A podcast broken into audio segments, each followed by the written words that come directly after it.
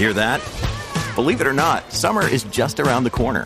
Luckily, Armorall, America's most trusted auto appearance brand, has what your car needs to get that perfect summer shine. Plus, now through May 31st, we'll give you $5 for every 20 you spend on Armorall products. That means car wash pods, protectant, tire shine, you name it. Find out how to get your $5 rebate at armorall.com. Armorall, less work, more clean. Terms apply.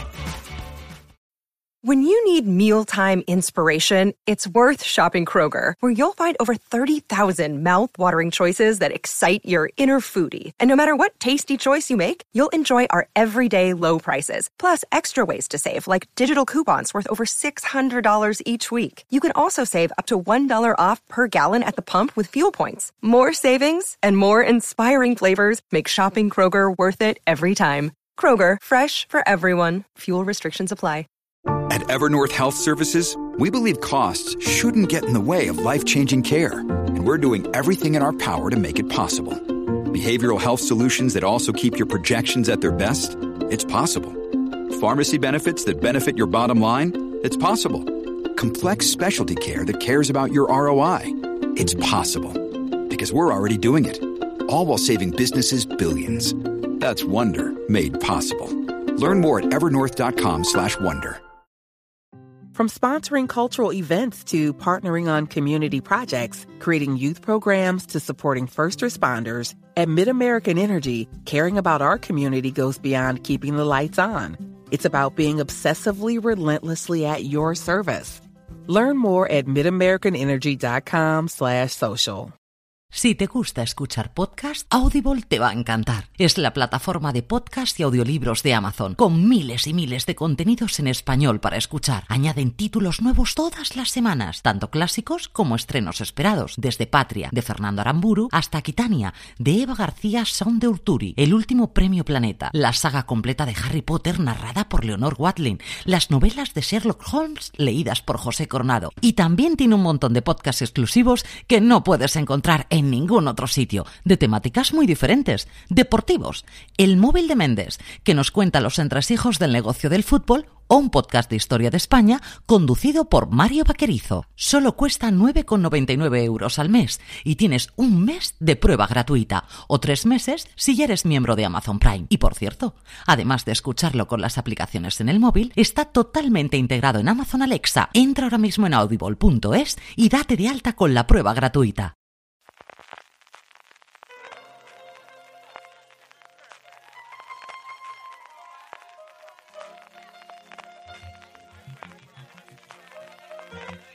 Estás escuchando Fuera de Series con CJ Navas. Desde una cabalgata de Reyes en Oriente, California, estás escuchando Fuera de Series con CJ Navas, edición especial tuya, sí, tuya, tuya, oyente querido nuestro, lector de fuera de series.com, y es que hoy hablamos de tus series favoritas. Hemos, hicimos una encuesta durante la semana pasada en la que os pedimos las cinco series que más os había gustado durante el 2020 y ya tenemos los resultados y para comentarlo vuelvo a contar por segundo fin de semana consecutivo cuando estamos grabando, el lunes cuando escucháis, con don Carlos, querido, ¿cómo estamos? Muy bien, muy bien. Feliz año a todo esto, feliz año. Feliz año. A ver si este año por fin nos devuelve algo de lo que el maldito 2020 se llevó por en medio y disfrutamos un poquito de este año.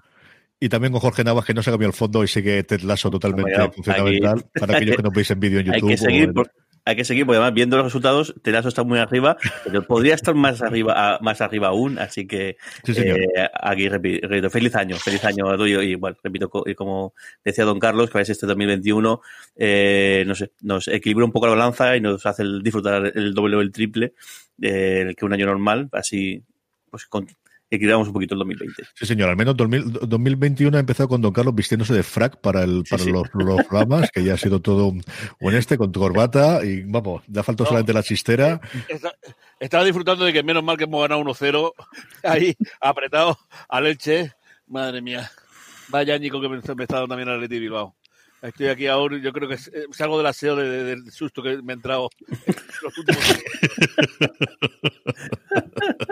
Bueno, vamos para allá. Tenemos ¿Cuántas diríais, porque esta no sé si la teníais, hemos tenido en total 116 series distintas, han recibido al menos un voto de todos los más de 500 respuestas que hemos recibido entre nuestros oyentes.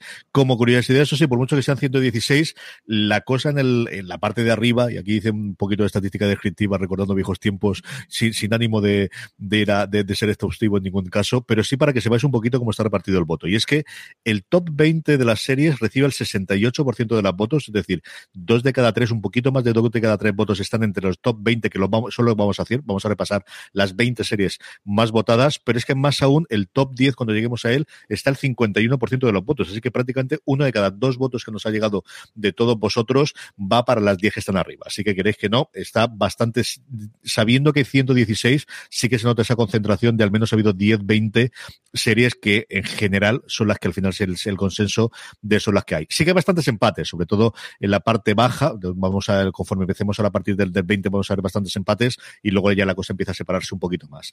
Empezamos con un triple empate del puesto 18 al 20. Eh, tenemos tres, tres series tremendamente distintas entre sí. Dos americanas, una miniserie como es Devs, como es la miniserie de Alex Garland, que sabéis que estaba muy alta en mi lista, que a mí me encantó y me fascinó. Una que Don Carlos lo comentaba en su top 10 y es una serie que yo creo que se ha comentado al final porque al final eh, pilló justo en la época de la pandemia. De hecho, tuvo retrasos en alguna de sus emisiones de los episodios y recuerdo un vídeo curioso de cómo se estaba haciendo la música en confinamiento de ella, de Good Fight, la tercera temporada o la cuarta temporada ya de la serie de los King, de las distintas series que han tenido los King este año. Y luego una de las múltiples series españolas que vamos a ver en el top y alguna más que se ha quedado por debajo del top 20, como es Hit, la serie de televisión española. Coche en Cascajosa precisamente es que habría para ser liciados esta semana hablando de cómo televisión española es quizás de las series, de las televisiones generalistas, Don Carlos, la única que sigue haciendo apuesta por, por la ficción.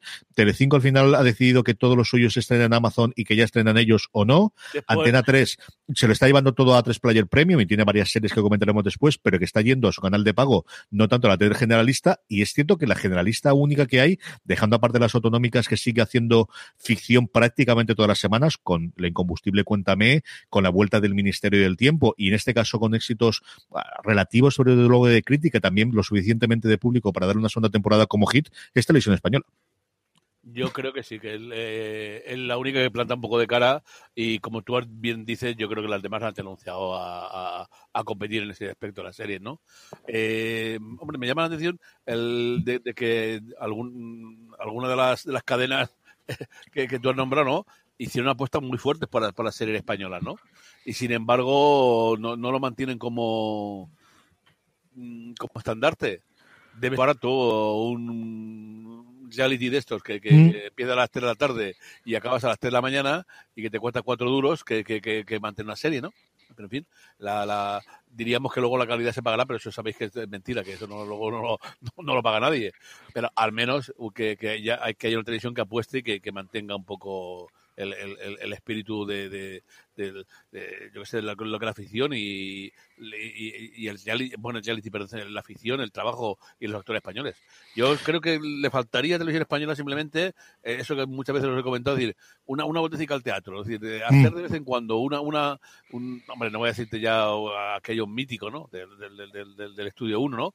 Pero una vuelta al teatro sería algo, algo sensacional y que dejaría un sector del, de, de público dirigido ya directamente hacia televisión española, que ya, bueno, eh, olvidado los tiempos imperiales donde ser la número uno y tal y cual y entregado a manos de otras cosas, debería de buscar la, yo, yo creo que debería de buscar la calidad, debería de buscar la, la, la la seriedad por encima de otras cosas. Yo no lo descartaría eso para el 2021. No sé qué tal ha funcionado el experimento HBO de la serie que hizo, que al final no dejan de ser eh, teatro con alguna combinación de alguna cosa nueva eh, a finales de, de, verano, pero yo no descartaría que tuviesen ese empuje de, de vamos a apoyar el teatro después del año y todo demás y que tengan no. tienes española.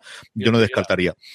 Y el otra cosa curiosa, Jorge, yo creo que siempre teníamos ahí la, la eh, pensamiento de que si no iba a ser en Telecinco y Antena 3, que tienen ya muy claro cuál es el público de su programación, que pudiese llevarlo a cuatro a la sexta, excepto que la sexta sí que tiene una cosa muy marcada de los últimos ocho o diez años, y cuatro se queda ahí con último patito, quitando con la parte del deporte, pero podría ser un lugar algo parecido a lo que se ha hecho con A3 Player Premium, eh, pero en, en emisión en abierto.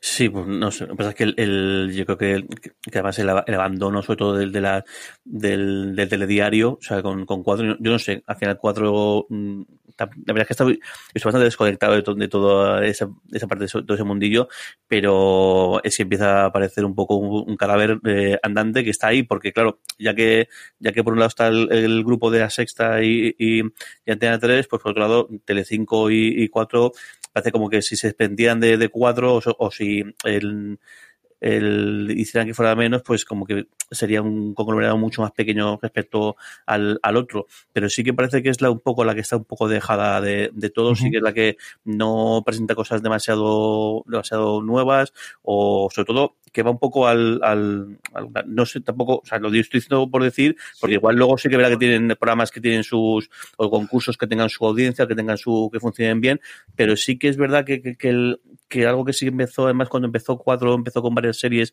europeas bastante peculiares que solamente traían, habían traído ellos y sí que eh, experimentaron, sí que experimentaron mucho con, con producción propia. O sea, sí, todo, por ejemplo, todo lo de callejeros, todo lo de viajeros, que esto todavía, eso sí que lo más parecido a, a la sindicación americana de hace 30 años, porque es algo que han hecho un chorrón de, de, de, capítulos, de capítulos de programas eh, y se siguen, lo siguen pasando eh, en, tanto en, yo creo que tanto en cuatro como en muchos de sus canales, el, eso, callejeros, callejeros viajeros, viajeros. Mismo, anoche mismo yo, jugueteando con el zapping, eh, me metí en una cosa que Bimat, TV, no sé qué tal, uh -huh. y ahí estaba el callejero, ¿no?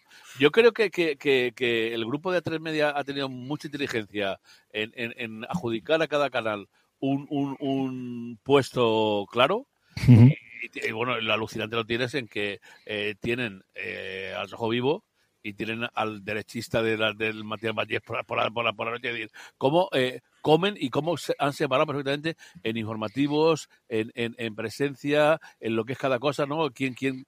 Y sin embargo, cuatro se ha dejado comer eh, eh, se ha quedado eh, para, para eso de los que comen o cenan por la noche y tal, y, y, poca cosa más, y parece que como, como que Telecinco haya deglutido ¿no? La, la, la, marca de cuatro y no ha sabido darle un estándar de, de, situación. Cuando digo, yo creo que funciona, como dices tú, Jorge, en esas cosas de callejeros funcionaba bien y podía ser un, un sitio donde sea referencia. No sé, tampoco sé decirlo. Lo que sí que es verdad es que tienen un puesto en el dial de, de o, sea, es, o sea, el, número 4 en, en, el, en el, dial, pues sigue siendo un, un trayazo, sí, eso, eso, eso, está claro. Es que es un, es un, de un puesto de honor, vamos. Un puesto de honor, claro. o sea, está claro. Entonces, a poco que yo imagino que esto no ni lo van a vender, ni lo van a traspasar, ni lo van a hacer nada, lo tendrán ahí un poco alargado, intentando que no sea una, unas pérdidas muy, muy, muy grandes y que sea parte del con vistas a, pues en un futuro, pues igual hacer alguna cosa o, o hacer, no sé, también lo digo, estoy hablando, hablando un poco por, por, hablar sin estar eh, estoy haciendo un poco de tertuliano en este tipo de en este pero creo que sí que del de, creo que es de esas cuatro de las cuatro grandes privadas podemos decir la que sobre todo la que más parece que se está quedando atrás o la de la que menos cosas parece que, que, que está haciendo. Si tenemos un triple empate en el. La, la, que queda más, de, más desdibujada, ¿no? Sí. La, no saber a qué responde. La que menos entidad tiene. Yo creo que es la que menos. Cuando vas a poner, sabes lo que vas a ver, ¿no? Yo creo que Telecinco tendrá su público, te gustará más o menos, pero la pones y sabes lo que te va a ofrecer, igual que Antena 3, igual que Telecinco, igual que, que perdóname, que la sexta, y a ratos Televisión Española. Y a ver qué ocurre si definitivamente se retoma, que parece que sí, el, el, el de nuevo, el, el Consejo eh, de Administración este año, y tira para adelante, parece que sí. Parece que se va a retomar y que vuelva a entrar todas las personas que había, excepto las que han fallecido, que han, han, han fallecido tres o cuatro ¿eh? en, en, en, el interior de los últimos cuatro años. Y luego, por ejemplo, que también que Televisión Española sí que, por ejemplo, ha hecho un plus por los por, por los telediarios, sí que siguen. Está intentando, yo que intentando eh, retomar el hecho de ser el, el, tele, el más es, de hecho, el telediario, con nosotros decimos el telediario ahorita, es el programa de noticias de, de Televisión Española. O sea, mm. el resto no, el resto son ante noticias, Noticias 5, cuando decimos telediario, es decir, que el, el telediario vuelve a tener la entidad, a pesar de que ser un producto que en realidad no genera ningún tipo de beneficio, pero es la que le da prestigio, la que le da entidad y la que le hace un poco ver que está en las ligas mayores, en el que la, el único que se, también pues, se puede seguir permitiendo tener corresponsalías en muchísimas partes del mundo, que además en este, cada vez es más, es más importante y de hecho este año pues ha sido clave para ver el, con el tema de la pandemia en, en todo, en todo el mundo eh, y sin embargo pues Cuba todo lo, todo lo contrario, lo único que se ha bajado el mapa el, el telediario que bueno pues es que además el telediario era un poco lo, que diferenciaba de ser una televisión o un canal de televisión de verdad de lo que es al final pues un canal temático un canal de TET, lo que podemos decir. Si tenemos triple empate en el puesto 18, volvemos a tener triple empate en el puesto 15 y también cada uno de su padre y su madre, eso sí, aquí todas extranjeras y todas eh, americanas. Por un lado, uno de los grandes estrenos de FX en Hulu, aquí nos llegó en HBO España Mrs. América, que es una de las que se lleva el premio a las formas diferentes de escribir una serie y que tengo que ir retomando una a una y sumándola para que sume después. No es la que más, que luego volveré con ella. La segunda, Unorthodox, de la, una miniserie que tuvo un, un bombazo, como suele ser habitual en Netflix durante dos o tres semanas, y luego se ha olvidado un poquito. Veremos a qué ocurre con los premios. Yo no descartaría que, que la protagonista al menos la nomine algunos premios en la categoría de miniseries. Y luego la nombramos de refilón en nuestro último programa, Jorge, The Last Dance, esa serie para cuando estábamos sabidos de deporte que nos volvió a retomar a esos Bulls de, de Michael Jordan y, y, que fue, pues eso, la metadona durante la época en la que no tuvimos deporte. y además casi se nos olvida. Y de hecho, luego de, te escuché con Aloña y con Marichu haciendo el repaso del, del que hiciste, si me equivoco, en la, allí, allí en la, ay, entre el equipo de fuera. La evaluación de, de la redacción y de los colaboradores. La redacción de fuera de series y dijiste, y, y esta casi se me olvida por completo y anda, porque menudo enganchón. Yo creo que, yo creo que es la, bueno, no sé, no es, podemos decir una serie o al final una, serie de documentales. Creo que el mayor enganchón que me pegado este, el año pasado, este año está siendo Cobra, Cobra Kai, que ya la ha liquidado en, en cosa de, de, dos días, pero el ¿Has visto la tercera entera? Hombre, claro, no, como un campeón. es que son, son poquitos y son, son cortitos, pero el, el de Last Dance, que es una cosa que no, que no había escuchado nada, y yo vuelvo a verlo en, en Netflix, eh, y además que fue, eso fue abril o mayo, eh, abril o mayo, verlo el primero y y fíjate lo que pasa, que, que, que, algo que no hacía cuando después de cenar y ver un episodio y dice, venga, vamos a dormir, no, este diciendo, no, no, me voy a quedar viendo uno o dos de, de, de esto porque tengo, tengo que acabarlo como, como, como sea, porque está tan bien hecho, está tan bien contado y está muy bien capitulizado. Es curioso, porque al final son documentales, pero parece una serie, porque te, te cierran muchos en plan cliffhanger o en, en plan, ¿y ahora qué pasará? Y entonces, claro, tienes ahí el efecto de quiero ver el siguiente con, con como sea. Muy bien, muy bien. Y Miss América, eh, Miss América también, eh, una, una maravilla de serie con una historia que no conocía de, de, de, nada y que es muy, muy, muy interesante. Y bueno, pues unas interpretaciones de, de, de 10, sin duda. Don Carlos, tú crees que más aficionado a documentales. A ti lo de deporte no es una cosa que te mate especialmente, ¿no? Lo tuyo siempre ha sido mucho más la naturaleza y estas cosas. Hombre, es que de deporte tampoco ha habido, así como en naturaleza, tú has visto algunos de reportajes de documentales que son alucinantes, en deportes yo creo que puedes contarlos con los, con los dedos de la mano, ¿no? Lo, lo, lo, lo que yo la discaparé contigo, ¿Eh? pero termina. Bueno, tú porque te metes en cosas de esas de, de, de, eh, ahí de, de, de, béisbol y cosas etcétera, ¿no? Pero vamos, yo me, me, eh, sí que ha habido uno que me gusta, claro, lo que parece que va a quedar descarado, ¿no? Me encantó el que se hizo sobre el Barça en, en los tiempos de, de la Porta, ¿no? Uh -huh. eh, fue, fue, un reportaje de cómo levantar el club que estaba hundido. Bueno, parece que uno ya puede... Lo que se repite la historia, oye, se, se, repite en la historia, ¿no? Me, me pareció un reportaje, un reportaje muy bueno. Sí, me me, el, el, el, los reportajes de deporte, me gustan, pero yo que, que, que quieres que te diga? No, no, no lo veo naturales, ¿no? Lo, lo veo mm. siempre. Eh, hay muchas cosas de, a, a, geográficas, ¿no? Cuando se dedican a, un, a una persona en concreto, pues son todo eh, magníficos. Lo, lo, el por qué necesita tener el Nobel el de la Paz, más el del Nobel de Literatura, más el Nobel de. Y no, no, no, no, no lo veo tanto, no, no, no me lo puedo tanto. Yo creo que depende mucho el acceso y cuando tengas que, en este, por ejemplo, en, en el que estábamos comentando nosotros de las Dance, se notaba, ¿no? Que al final, bueno, pues si quieres tener el apoyo no, de Michael Jordan. y no hubo, lo... uno, hubo uno que yo grabé, difundí tal cual, que fue el de la gabarra, de la Leti, claro. Eso lo envié a todos los sitios. Yo creo que te gustaría Six Dreams, la primera temporada que se, que se centra en Iñaki Williams y la parte del Alavés y todo demás, yo creo que esa te gustaría. De verdad sí. que te gustaría. Yo sí. creo que los americanos esto lo hacen muy bien. Y creo que hacen una serie de documentales deportivos y es cierto que tienen mucho más tradición en hacerla, ya no solamente en béisbol, sino también en fútbol americano. En béisbol está la gran obra maestra de Ken Barnes, que tiene 10, eh, 9 entradas y que luego posteriormente tiene una décima y una, una, a modo de coda posteriormente. Es una serie ya antigua, es una serie que tiene más de 10 años, que por ejemplo fue el, el revitalizador de las ligas, eh, de las eh, Negro Leagues, que ahora por fin han sido reconocidos como grandes ligas en Estados Unidos y que una cosa que estaba, estaba totalmente olvidada en, el, en los tiempos y que gracias a su documental se volvió a hablar de ello hasta el punto, como os digo, que hace unas eh, fechas se han reconocido como una de las grandes ligas. Yo ahora estoy viendo, es uno de los propósitos míos de año nuevo, volver a ver todos los 30 por 30, los 30 por 30, que son los que hizo SPN mm, a través de Bill Simmons en su momento. Originalmente luego han hecho como 20 o 30 documentales más a partir de ahí, los estoy viendo religiosamente, pero no vengo a hablaros de este. Vengo a hablaros del documental que más me ha fascinado en los últimos tiempos que he visto, que no sé si está disponible en España, creo que tiene que estar en HBO, lo vi en HBO Max, y es el documental de los Gees es espectacular. Son casi dos horas sobre los Billys. Yo descubrí cosas. A mí los Billys siempre me ha gustado y sí fui de sábado noche y alguna de las cosas que sabes que luego hizo Brian eh, con, con Barbara Streisand y cosas similares no tenía ni puñetera y sabía que, que habían fallecido dos de ellos y que la vida había sido bastante tormentosa, como solo que suele ocurrir estas cosas y tal. No tenía ni puñetera idea de varias de las cosas que cuentan y varias de las imágenes son espectaculares. O sea, han, tuvieron como tres o cuatro vidas a lo largo de su vida y no, no quiero contar demasiado por si lo vais a ver y llegáis a él como yo, pero son una gente que tuvo éxito como cuatro o cinco veces en momentos distintos de su carrera, cantando cosas distintas. Hay canciones suyas que si te lo ponen no te crees que son de los Billys, es espectacular. A mí me pareció maravilloso entrevista a un montón de hermanos famosos. Está el de eh, Gallagher, precisamente, uno de los dos contando de lo complicado que es trabajar con hermanos y cómo al final la cosa siempre acaba como escava y cosas similares. Me ha fascinado. Se llama el, tiene un sobrenombre, pero al final es el documental de los Billys. Buscáis Billys, me ha parecido sencillamente apasionante. De verdad, de lo mejor que he visto en televisión en muchísimo tiempo, me ha, me ha fascinado.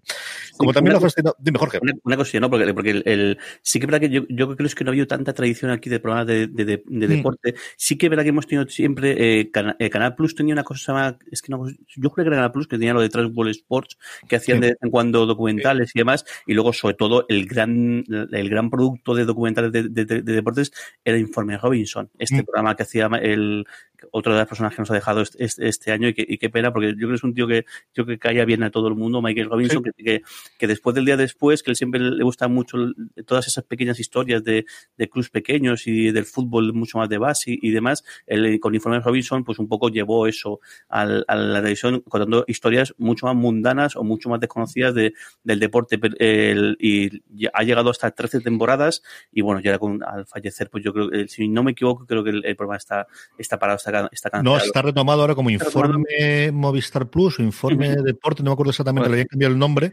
y lo volvían a hacer. Es cierto que no he visto ninguno de los nuevos. Vi el, el último que se eh, llevó el nombre informe Robinson era sobre uh -huh. su figura, su figura su sí. fallecimiento uh -huh. y ahora no me acuerdo si era informe Movistar Plus. Se había mantenido el nombre de informe y se le había cambiado el nombre. Y sí que es verdad que Amazon está pasando muy fuerte. Sí, tú, tú comentabas, lo, comentabas tú lo, lo, de, lo, de, lo, de, lo de Six Dreams, que en la primera temporada además está Iñaki Williams, pero es que la segunda temporada está, está a Duris también y luego igual está muy bien porque juegan con un elenco de eh, jugadores jóvenes, jugadores más ya más veteranos, personal técnico y luego personal también de la, de la, de la dirección de los, de los mm. clubes. Son bastante interesantes y no solo eso, sino que también hay documental de Casillas, si no me equivoco, ahora bastante famoso. Eh, hay documental, creo juraría que es de, de, Torres, si no me equivoco, y ahora había una apuesta muy muy grande, en este caso del, del Madrid, del, del, equipo femenino, porque el Madrid ha montado un equipo Con femenino y bueno, el Madrid como siempre tiene que hacer todo a lo, a lo grande y bueno, y oye, fíjate lo, lo poco sospechoso que somos nosotros en merengones, pero oye, chapó, porque han hecho un documental y han puesto ahí los restos para promocionar también el fútbol femenino. Sí, el documental de Maradona, que fue, yo creo, dos o tres semanas antes de que falleciese, se estrenó uno de los distintos que ha habido durante este año. Sí, al final sí. se está moviendo y, y también eh, eh, tenemos ahora la posibilidad que a lo mejor no había hace 30 o cuántos años de material videográfico, de poder hacer sí. esas cosas, porque sí que eso desde los años 70, 80 se ha grabado prácticamente todo. Y esta gente ya no solamente la, las imágenes en los campos de, de juegos, sino internamente ellos que tendrían todos cámaras y que pueden tirar de ello, ¿no? Y se hace eso. En el decimotercer eh, puesto, nuevamente tenemos un empate, en este caso a dos, de dos series de inicio de terror, pero con tonos totalmente distintos. Una española, como es 30 monedas, y otra, esta también se lleva la palma, de formas distintas, de poner el nombre entre el inglés y el español, me ocurrido varias. Lo que hacemos en las sombras, Jorge, dos series, yo creo que te han gustado mucho durante este año. Sí, sí, no, lo, lo, lo, lo, que hacemos en la, en la, sombra, además, yo creo que es todo un, eh, toda una sorpresa, porque la, la, película en su momento fue un, un, fue un, un pelotazo, eh, una película final indie, en, re, en realidad, y que fíjate, uno de, su, de sus creadores donde ha llegado al final de Taiki me digo mal, Taiki Waikiki Waititi. Eh, fíjate cómo el, hasta donde ha despegado y todo lo que, lo que da todavía por, por, por crecer y su adaptación a, a, a, televisión con cambios, porque el, el, yo creo que es muy gracioso toda la parte del, del vampiro psíquico en lugar del, del vampiro de, de, verdad y con y consiguen mantener lo mismo que la película, el, el cómo eh, a pesar de estar también hecho, o sea, el tono, este, el tono cutre o el tono eh, mucho más, no sé,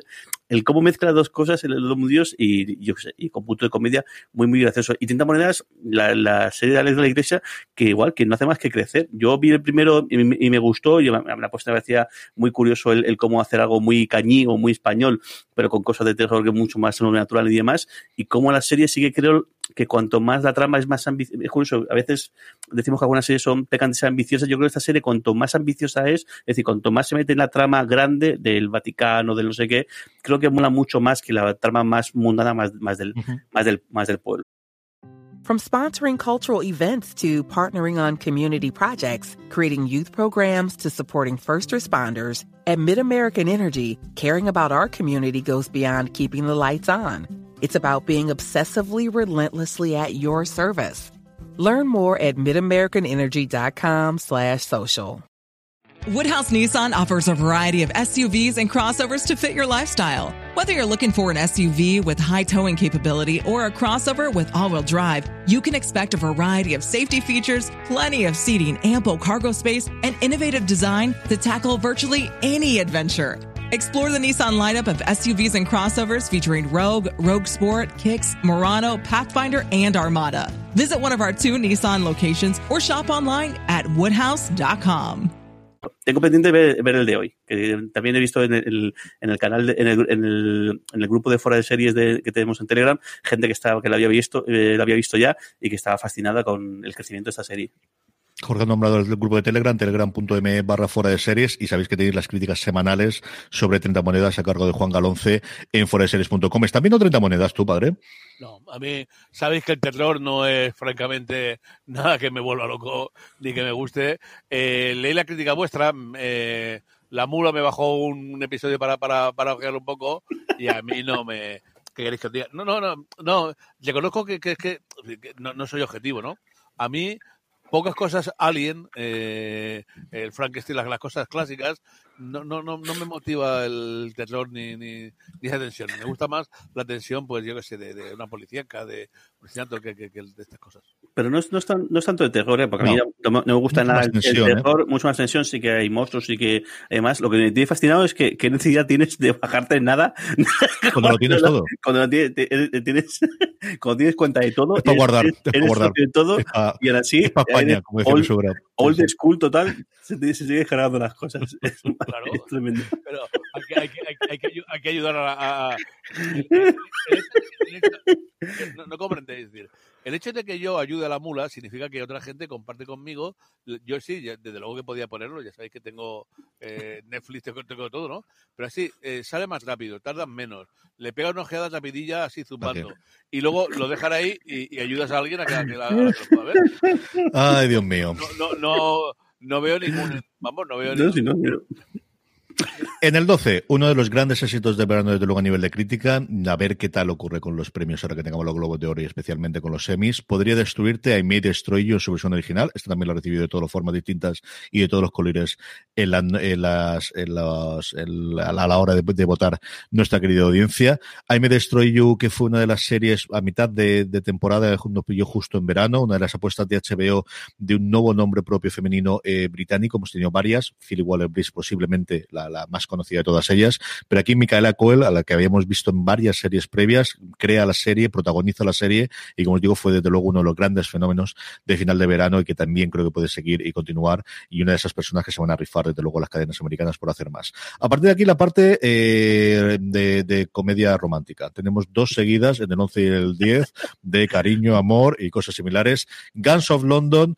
la nueva serie, como os digo, de amar, de paz y cosas de estas, ocupa el puesto número 11, Jorge. Esto es una serie como de manda. No, no, no, la he visto, pasa que todo lo que he escuchado y todo lo que he leído es decir, qué, qué sobrada, qué, pasa, qué pasó de la sección de acción, qué brutalidad, que, que hay que tener incluso el estómago preparado porque es muy, muy, muy, muy, muy explícita y muy, muy, muy cafre. Y tengo, tengo ganas de verla. Yo creo que voy a esperar a que, a que, a que acabe las temporadas eh, o, o la tenemos a ti, venga, voy a pegar el tracón de, de guantazos y de, y de, y de, y de leches para, para verla, pero sí, tengo ganas de verla, tengo ganas de verla. El primer gran proyecto de Gareth Evans fuera de, de, Oriente, todo el mundo estaba esperando que se iba a ir a Hollywood, se lo estaban rifando para hacer o alguna película de acción o un remake, y al final no, se fue al Reino Unido, hizo una coproducción entre eh, Sky Atlantic y no recuerdo si era también cuando se vio exactamente, no, directamente de Sky Atlantic en el Reino Unido, cogió una historia de, de mafiosos y pasado pues por eso, por todo, todo, su tamiz de artes marciales que tanto disfrute nos dio en su momento con Redada Asesina 1 y 2 o de Raid en su original 1 y 2. Dime que esta la estás viendo, don Carlos, porque esta es una no. serie totalmente para ti. Pues apúntatela ya y ponte a ver Guns of London. Esta tengo que reconocer que en un momento dado alguien me puso Guns of New York como yo sabía que me iba a ocurrir, porque a mí también de vez en cuando me parece. O sea, también lo aviso yo. No, no, la, además, eh, has hecho bien porque tal como estáis comentando, me, me, me, esta es totalmente para ti. ya te digo yo. Inmediatamente. Esta para que la, vayas viendo ya. ¿La has puesto a bajar? O, No, no, la he puesto ahí, la he puesto, la he puesto a verla. No te lo líes. Pues, eh, no, sé. no me lo líes, no me lo líes. Jorge, la 10, háblame largo y tendido de The Voice. Aquí cinco tics a no ser una cosa que perfil. ¿Para qué lo voy a comentar? Ay, Dios mío de mi alma. Jorge, la décima, The Voice, cuéntame. The Voice, pues es su, su, segunda temporada de esta, no sé cuántas veces he hablado ya de esta serie. en, en, en, iba, iba a decir que Jorge ya lo ha comentado el otro día, ya le dio bastante bombo y... Sí, no sé, yo bueno, creo que, que simplemente ver que, que yo creo que es, el gran producto de Amazon y de hecho yo mismo he estado dándole eh, eh Coba muchísimo tiempo antes de, de, de, la emisión de esta segunda temporada y siguen dándole un montón de, de bolilla. Estaría guay también ver cifras de cuánto ha aumentado la venta, la venta del cómic después de, de, la emisión de, esa adaptación eh, televisiva. Pues eso, no sé si alguien no ha visto todavía The Voice, todavía no sabe qué hay, pues es un mundo en el cual los superhéroes existen, los superhéroes conviven con, con, la, con la gente y lo que pasa es que los superhéroes pues no son todo, no son precisamente Superman, no son precisamente eh, gente demasiado eh, volcada a ser benefactores y buenas personas y sino todo lo eso el, sobre todo es, lo que cuenta además es que es hay una empresa que es la que lo esté para contar esto, una empresa que la que, la que los, les lleva un poco el marketing y les lleva un poco las apariciones televisivas y la, y y demás, y también incluso los explota a nivel de, de merchandising, tanto merchandising de, de, muñequitos como incluso pe, eh, películas, y la, la, serie realmente empieza eh, que está intentando que el, el, estos superhéroes formen parte de, del ejército, formen parte al menos de, de porque dado que, tienen, dado que tienen poderes, pues formen, formen parte de toda la, la intervención militar eh, policíaca para, para eso, para hacer, hacer frente a los criminales. ¿Qué pasa? Pues que la cosa es que es mucho sí, más compleja que todo esto y no sé, a mí es que me, me, tiene fascinado porque el, el, yo lo he dicho muchas veces que es, eh, es una adaptación, es una adaptación además bastante, bastante libre, con muchos, con muchos cambios, mantiene los personajes, mantiene los nombres de los personajes, pero luego casi toda la historia, muchas de las cosas de la historia cambia y es que te encaja sin, sin problema y no sé, imagino que se habrá un, un, mega ultra fan que diga que esto es una herejía no y demás. Tanto, pero, ¿eh? pero, no, pero el propio el el, el, el, propio eh, creador dijo, eh, Garcenis, que él vio, con, vio con, antes de que se emitieran varios episodios, él los vio y se quedó muy sorprendido. Es decir, ha habido muchos cambios y yo estoy encantado con, lo, con los cambios. Mm. Y esa segunda temporada, pues se nota también lo típico de cuando la primera temporada ha tenido éxito, pues esa segunda temporada siempre tiene un plus de inyección económica, eh, tanto ya sea a nivel de de efectos digitales como a nivel de vestuario, como a nivel de número de, escenas en exteriores, como a nivel de, de muchas otra, otras cosas. Y aquí la, la historia se revesa aún mucho, mucho más pero es una vera, es una vera barbaridad eh, pasadísima de vueltas. O sea, mm, el que no es un genocida es un depravado y el que no está loco de la cabeza y el que no está totalmente eh, triadísimo por, por miles, de, miles de cosas. Eh, súper explícita en, a nivel de evidencia y súper explícita muchísimo. O sea, es decir, que, que no es una serie tampoco para todos los públicos, por decirlo de alguna, de alguna manera, pero yo creo que la historia es muy chula, está muy tratada y con un casting eh, en algunos casos, en algunos casos puede decir correcto, pero en algunos casos es excepcional. Hay algunos, algunos personajes, algunos actores y actrices que es excepcional lo bien que elegidos que están para, el papel que les ha tocado. Es desde luego un gran éxito que se ha encontrado por el camino Amazon. Hace unos años le ocurrió exactamente igual a AMC cuando se encontró con Breaking Bad. Bueno, se encontró realmente con Breaking Bad, The Walking Dead y eh, Mad Men en cuestión de nada, de un año y medio. Y su continuación, Better Call Saul, por la cual hubo muchísimos cambios. Yo recuerdo todavía cuando se hablaba que iba a ser una comedia de media hora y al final se ha convertido en una serie absolutamente imprescindible y de la que más caña me dan porque dejo de verla y que tengo que poner a verla con diferencia de otro de nuestra audiencia. Al noveno puesto es para Better Call Saul la tienes, serie de AMC. Tienes que verla. Es, lo sé, es una, lo, sé, es una lo, serie lo reconozco. Imperdible verla. Enorme, Yo, absolutamente es, enorme. Es una, serie que me, es una serie que me he comprado, así que fíjate tú. Sí, a lo loco. Como si os costase. Eh, a mí me parece alucinante, de verdad. Eh, una, una idea brillantísima no soy muy amigo de, de las de, de, las de las eh, segundas versiones, de los spin-off y compañía, quitando lo que sea Star Trek o Atlantis, ¿no? Eh, pero esta de verdad que, que me, me, me, me, fascinó, me, pareció una idea brillantísima, eh, con un carácter propio, sí, está ligado de luego a Breaking Bad, pero, pero vamos, no tienes por qué haber visto nada de Breaking Bad para poder seguir. Esta... Y luego una, una, una idea muy desarrollada y me ha, me ha, puesto un poco tristón saber que esta temporada va a ser la última ya definitivamente. La que nos falta por ver todavía, la, sí. que, la que nos falta por ver va a ser definitivamente la última porque yo creo que tendría un poco más de recorrido. Yo lo que no tengo nada claro es que vayan a hacer continuar. Es cierto que al final, una vez que abrieron ya el universo y tuvieron la película en Netflix y, y sobre todo que ellos tienen mucha ganas de trabajar en esto. Yo creo que tanto Gilligan como Gould, los dos productores ejecutivos de Better Call Saul, eh, tienen ganas de seguir explorando este universo y tienen personajes para poder hacerlo y yo creo que continuarán con ello. En el puesto número 8, eh, la joya de la corona de Netflix, The Crown, que es una su nueva temporada, sabemos un poquito de la siguiente y bueno, pues ahí está y con sus eh, declaraciones de los ministros británicos más o menos antes de irse de la Unión Europea, por arriba o por abajo, ocupa el puesto número 8.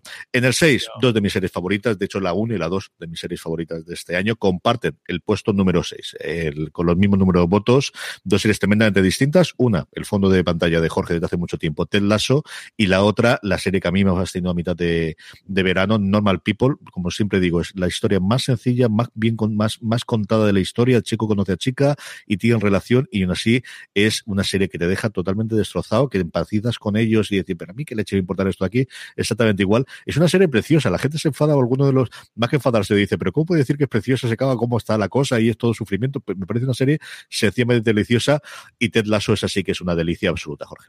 Sí, tal cual. O sea, creo que es, una, es además la serie que a todo el mundo sorprende. Y, y, creo que la mejor manera que se puede comentar es decir, ponte un capítulo. Mm. Ponte, el capi ponte el primer capítulo o, o incluso si te puedes los ver primeros. los dos Yo primeros mejor que mejor, que además que son cortitos, son una comedia de veintipocos minutos y ya está. No, porque no me hace la pena que diga, no, porque además es que de fútbol y cosas de, de, de, de un estadounidense Nah. va, no sé qué, tal. Déjate, eh, de verdad. Poner los dos primeros capítulos y si no os gusta o no os entra, ya está, abandonáis y ya está. Pero mm, de momento yo creo que no conozco a nadie que no se haya enganchado de, con, esta, con esta serie. Es increíble el buen rollo que, que, genera, la historia tan, tan, tan curiosa que hay y que hace gracia, y luego la cantidad de personajes distintos, y un, algunos un poco estrambóticos y demás, pero que es que, es que el, yo le termino este Happy From sponsoring cultural events to partnering on community projects, creating youth programs to supporting first responders, at MidAmerican Energy, caring about our community goes beyond keeping the lights on. It's about being obsessively relentlessly at your service. Learn more at midamericanenergy.com slash social. Woodhouse Nissan offers a variety of SUVs and crossovers to fit your lifestyle. Whether you're looking for an SUV with high towing capability or a crossover with all wheel drive, you can expect a variety of safety features, plenty of seating, ample cargo space, and innovative design to tackle virtually any adventure. Explore the Nissan lineup of SUVs and crossovers featuring Rogue, Rogue Sport, Kicks, Murano, Pathfinder, and Armada. Visit one of our two Nissan locations or shop online at woodhouse.com. que se utiliza tanto, tanto ahora mismo, esta es la definición perfecta de una serie que te hace sacar, eh, en algunos casos, una, so- a veces, una vez te consigue las dos cosas, te consigue sacar carcajadas. Yo, este año hay unos momentos de, en el, no sé si el último, el último episodio que tuve que pararlo porque me dio un ataque de risa de eso de no poder respirar, de que tengo que, tengo que parar porque me- es que me, que me- y luego también, las, aparte de las carcajadas, la sonrisa. Yo Sí, creo que la sonrisa esta de, de, de oh, qué bonito, qué chulo, que no sé qué, eh, lo consigue hacer. Una, una verdad delicia, una sorpresa y parece que nos va a acompañar al menos dos temporadas más, si no, no me equivoco. Está renovada segunda tercera, estaban ya trabajando con la segunda, a ver cómo lo pueden hacer con el COVID. Sí que me han decidido que se iban a saltar o que la temporada iba a ser en un mundo post-COVID, eh, seguramente, y desde luego, pues, si antes hablamos como de Voice fue el para el año pasado la revolución en, dentro de Amazon, esta lo ha sido para Apple TV Sin Plus. duda. O sea, por encima de estrellas rudilantes y por encima de premios en su momento para, para The Morning Show, esta es la serie que desde luego ha colocado y que le ha hecho, al menos en Estados Unidos, y yo creo también aquí en España, o en lo, lo que llegamos nosotros a conocer, de que la gente tener interés en y cómo puedo ver esta serie, ¿no? Y cómo hace esto de Apple TV Plus. A partir de ahí, vamos con las cinco de arriba, en el que tenemos hasta tres series españolas. No antes, en el puesto número cinco, esta ha sido el gran estreno o la gran eh, sorpresa del año de Netflix. Siempre tienen una al año como mínimo, una que no se esperaba absolutamente nadie, una adaptación de una de un libro, como ya se había dicho previamente, Gambito de Dama, de algo tan árido como el mundo del ajedrez, don Carlos, que yo me acordé un montón de ti, de la cantidad de libros que tienes ahí de ajedrez y lo que intentaste a mí inculcarme, que luego al final deja de ser, y Gambito de Dama ha sido una mm, de estas, la serie que tiene Netflix todos los años, que la gente normal, que, que los magos, como podríamos decir, que al final tengan esta parte, te comentan y dicen, no, ¿has visto Gambito de Dama? ¿Has visto de Gambito de Dama? Yo recuerdo que me ocurrió con Narcos en su momento, recuerdo que me ocurrió eh, con, ay señor, con Chernobyl, cuando se estrenó en HBO exactamente igual, de la gente, eh, recuerdo que además tenía una compañía de, de con los compañeros de, del departamento en la universidad, que siempre me preguntaban mis recomendaciones, y todo Dios estaba viendo Chernobyl, que estaba estrenando el tercero y cuarto episodio, y algo parecido con esta. ¿Te ha ocurrido también a ti del instituto con Gambito de Dama, padre?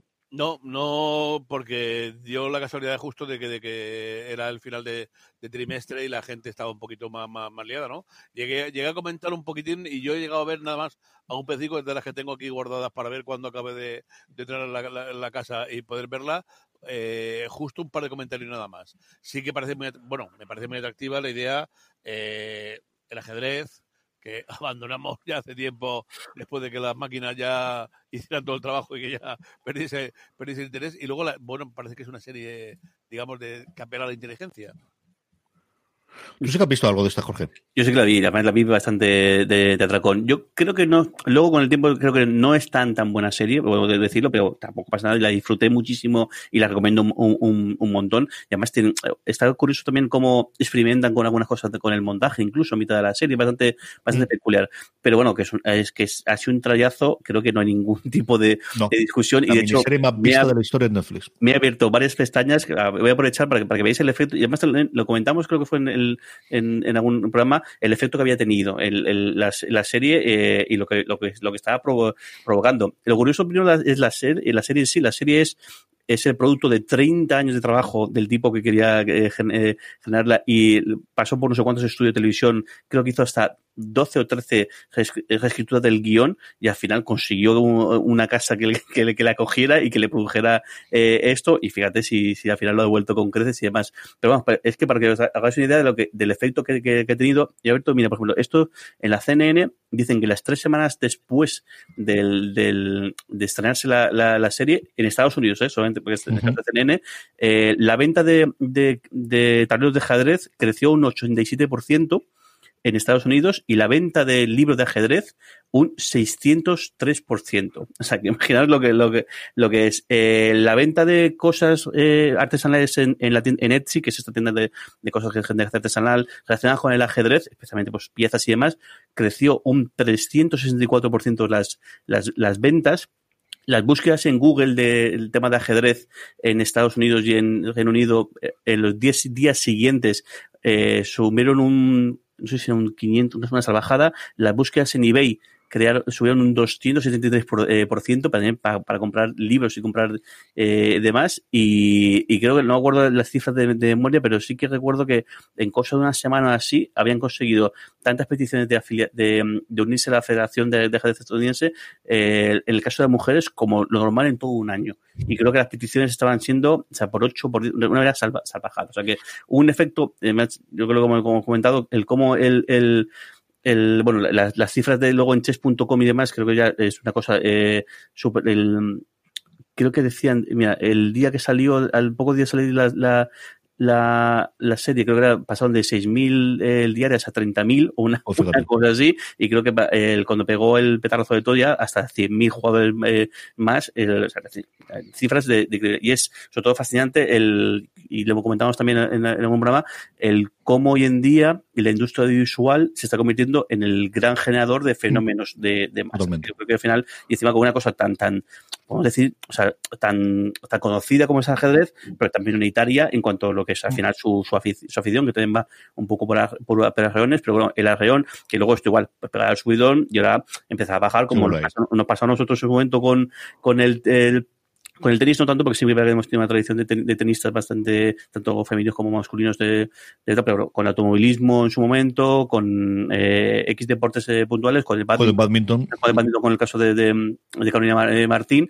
eh, y aquí va un poco más lo mismo, pero claro, luego la cola que deja es muy larga, y además la cola que deja, en muchos casos seguramente la, la, veremos el efecto dentro de unos años, pero además el ajedrez, pues es una cosa que, que hasta que, que, esta gente que, esté, que ahora entra a aficionarse pueda competir en, en, a un nivel muy muy, muy alto, tardará un tiempo, pero bueno, si de los 100.000 o 200.000 que podemos decir, pues el 10% sigue el camino, pues ya vemos, el efecto va a ser eh, muy, muy, muy grande. Chapo, o sea, cosas como esta fenomenal que se, que, se hagan y que tengan este tipo de efecto. Y es una serie que conocía originalmente antes de que se estrenase. Lo que me atraía de ella es que era de Scott Frank. Scott Frank es un tío que lleva trabajando desde finales de los años 80 en Hollywood. Es un tío que lo primero que escribió fue un episodio para la, aquellos maravillosos años, que luego ha escrito maravillas como Get Shorty o, Minority Report, o fue el, co-creador, creo que el co-guionista o el guionista definitivo de Logan. Y yo lo recuerdo en una entrevista cuando hizo su primera serie para Netflix, que era Godless, que al final funcionó bastante bien dando los premios y demás.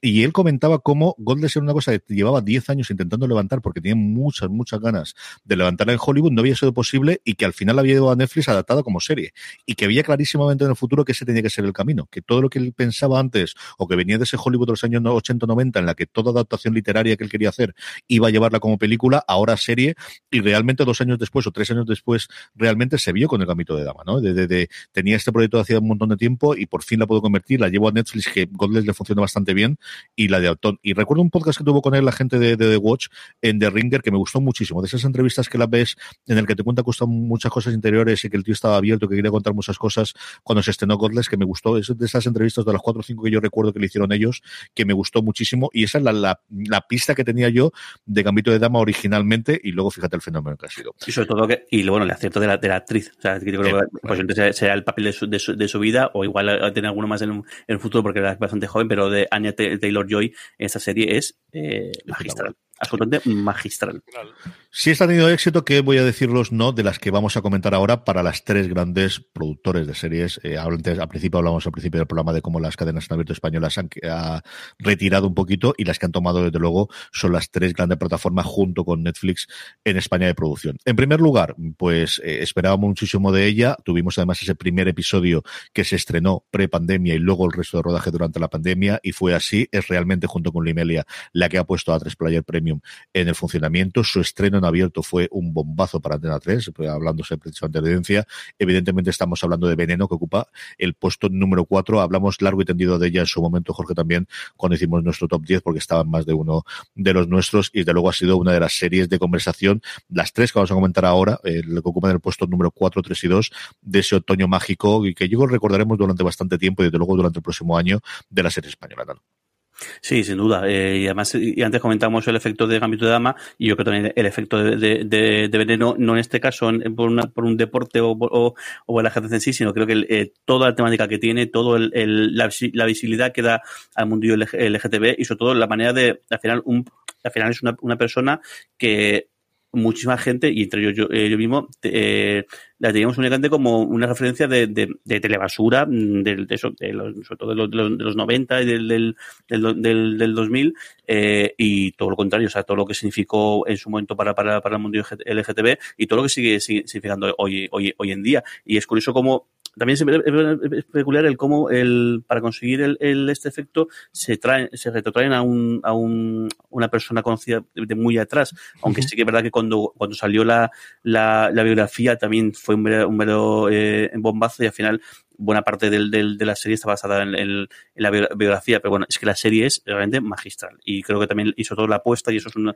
un meditazo de lo de los Javis, que yo también lo comentábamos en otro programa, el hecho de haber apostado por actores y actrices eh, eh, trans, el hecho de, de, haber apostado por haber sido muy fidedigno y luego la cantidad de guiños, la cantidad de dimensiones, la cantidad de, de cameos, creo que la enriquece un montón esa serie que creo que tiene un momento, eh, empieza súper, eh, empieza lo bestia, creo que además en los dos primeros episodios podía ser una película perfectamente que funcionara y, de hecho además que acaba con acabar un poco con un lagrimón y, pues ya incluso un, especie de producto cerrado.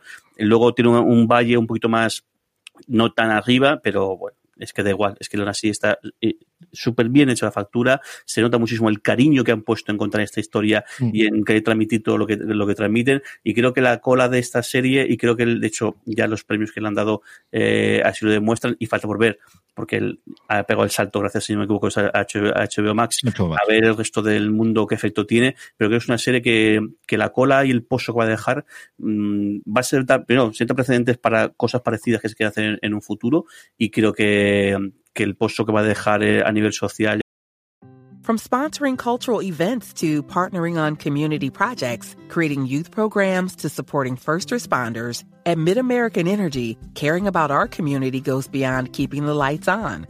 It's about being obsessively relentlessly at your service. Learn more at midamericanenergy.com slash social.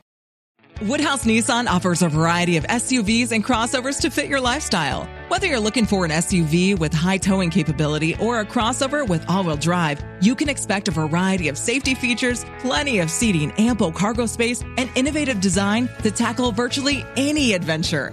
Explore the Nissan lineup of SUVs and crossovers featuring Rogue, Rogue Sport, Kicks, Murano, Pathfinder, and Armada. Visit one of our two Nissan locations or shop online at woodhouse.com. nivel de, de, de, entender lo que, lo que hay detrás de, toda esta gente que, el que además, justo además este año que, que, hay un debate bastante grande con el tema de la ley trans que está por, por, por venir, eh, va a ser de un calado muy, muy profundo. Y chapo, a mí me, me, me, me, o sea, parece que ese, ese, es el tipo de cosas o ese tipo de productos por el cuales se tiene que hacer la, el, se tiene que hacer televisión directamente. Data Spider Premium, de la que esperábamos muchísimo, que era HBO en España. Hemos tenido varios productos eh, previos, pero evidentemente las dos series que todo el mundo queríamos verlos es 30 monedas, que ocupa el puesto número 13, y Patria, que ocupa el puesto número 3, padre, de esa adaptación del absoluto fenómeno que fue el libro de Aramburu.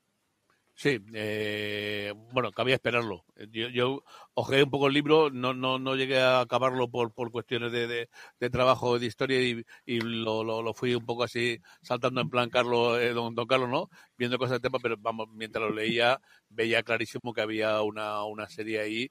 Además, yo, yo creía que ser una serie de, apostamos una serie de calidad, una, una serie española, pensaba yo, que, que podía ser. No confiaba en que eso se pudiese ser antes de 20, antes de 20 años, pues por, por la temática, por lo que todo lo que lleva enganchado y lo estamos viendo ahora.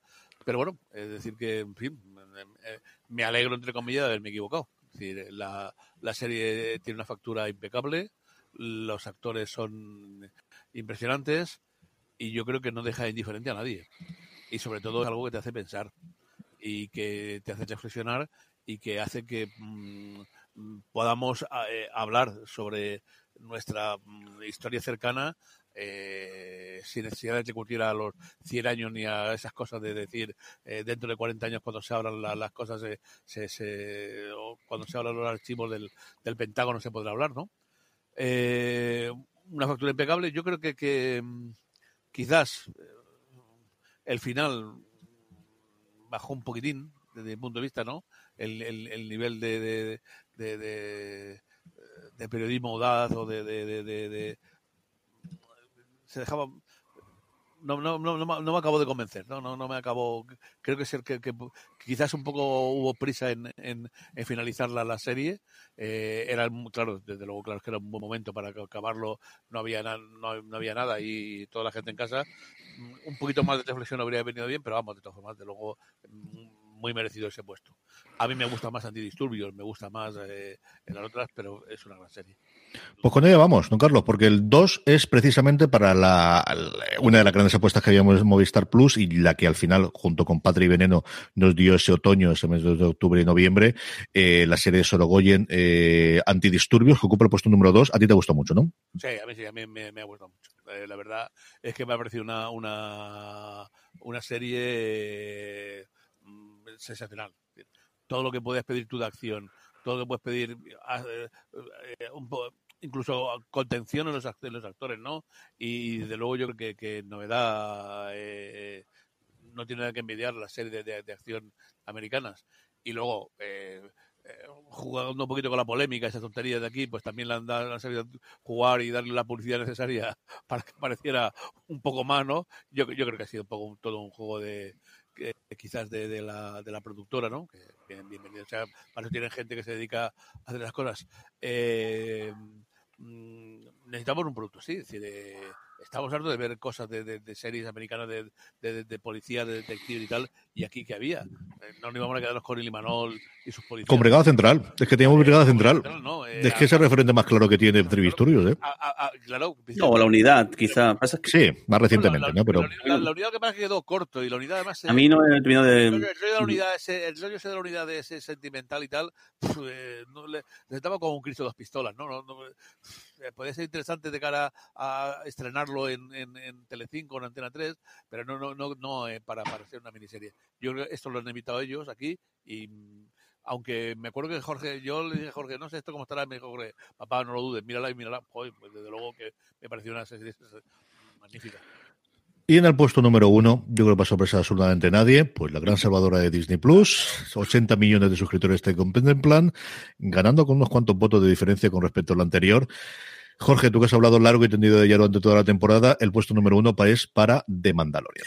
Yo creo que, eh, a ver, eh, me pasa un poco como he dicho antes con Camito de Dama. Yo no creo que quizás sea, que no sea la mejor serie del año, pero sí que sin duda es de las series que la que mejor me lo he pasado este, este, este año. Y sí que es verdad que es la serie que llega los viernes y junto con esta de Discovery estaba como loco por, por, por poner a ver el siguiente cap- capítulo. Y bueno, pues es que ahí, ahí está, es que el, el- ha cargado sobre sus hombros, había un tuit por ahí, por ahí jurando de decir, pero Pascal ingresa al hospital porque carga, eh, lo de cargar sobre sus hombros todo el universo Star Wars pues es bastante pesado y es, es así.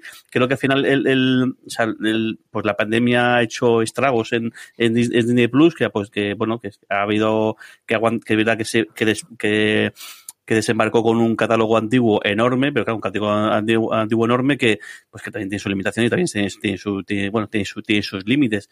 Y la final de Mandalorian, esa, esa primera temporada que fue el primero que salió, pues pegó el pilotazo y esa segunda temporada creo que han mantenido, además, yo creo que además, es- si ya en la primera temporada han hecho lo que, hicieron lo que les dio la gana, eh, básicamente, aquí es que le dijeron, mira, eh, os incentivamos o, por favor haced lo que os dé la gana del todo porque está claro que, que, el, que bueno que esta gente está haciendo las, eh, creo que el, el- la pasión que pone Filoni y Favreau en el universo Star Wars es algo inaudito. Y además viniendo de venimos que venimos de pues algunos dicen de tres películas, yo digo, yo diría algunos, algunas más, en las cuales los fans de Star Wars, pues están empezando, no se puede divorciar, porque yo creo que el fan de Star Wars no se puede divorciar de Star Wars nunca en, su vida, pero sí que eh,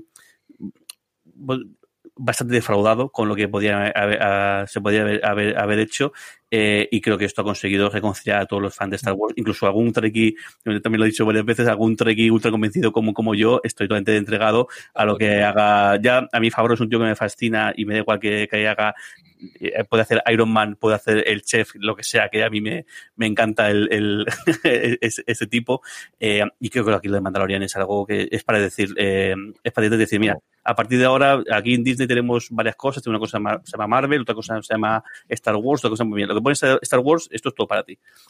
Este, este edificio es tuyo, haz lo que te dé la gana. O sea, el, además lo comentamos en el último, en el último programa de universo eh, Star Wars que hacíamos sobre Mandalorian y creo que realmente lo que tienen que hacer es decirte, bueno, tengo la experiencia del, del, del Marvel Cinema- Cinema- Cinematic Universe, es decir, todo el, el- lo que es ese hilo conductor que une a todas las, a todas las películas de, Marvel y también incluso a las series en, en algunos, en algunos casos. Y creo que aquí lo que tienen que hacer es decirle, mira, señor Filoni, señor Favreau, aquí tenéis esto, eh, plantead de aquí a 15 años lo que queréis que, que se cuente en esto y, y bueno, y de hecho ya está. O sea, el, el- Yo creo que están en ello, ¿eh? Está en no ello. sé cuánto se va a favor que puede hacer otras cosas, pero Filoni es el arquitecto que sobre cómo construye tu iglesia clarísimo. Ya lo era previamente con las series animadas y Lucas ya lo invistió, vamos, el primer papa de, de- de la religión Jedi y aquí está clarísimo que lo es, o sea, no tengo ninguna duda. Y sobre lo que decía Pascal, es que ya no es que haya sobre, ya, ya no es que sobre sus hombros se ha descargado todo el universo de la Guerra de Galaxias, es que ha descargado toda Marvel, eh, perdóname, todo Disney.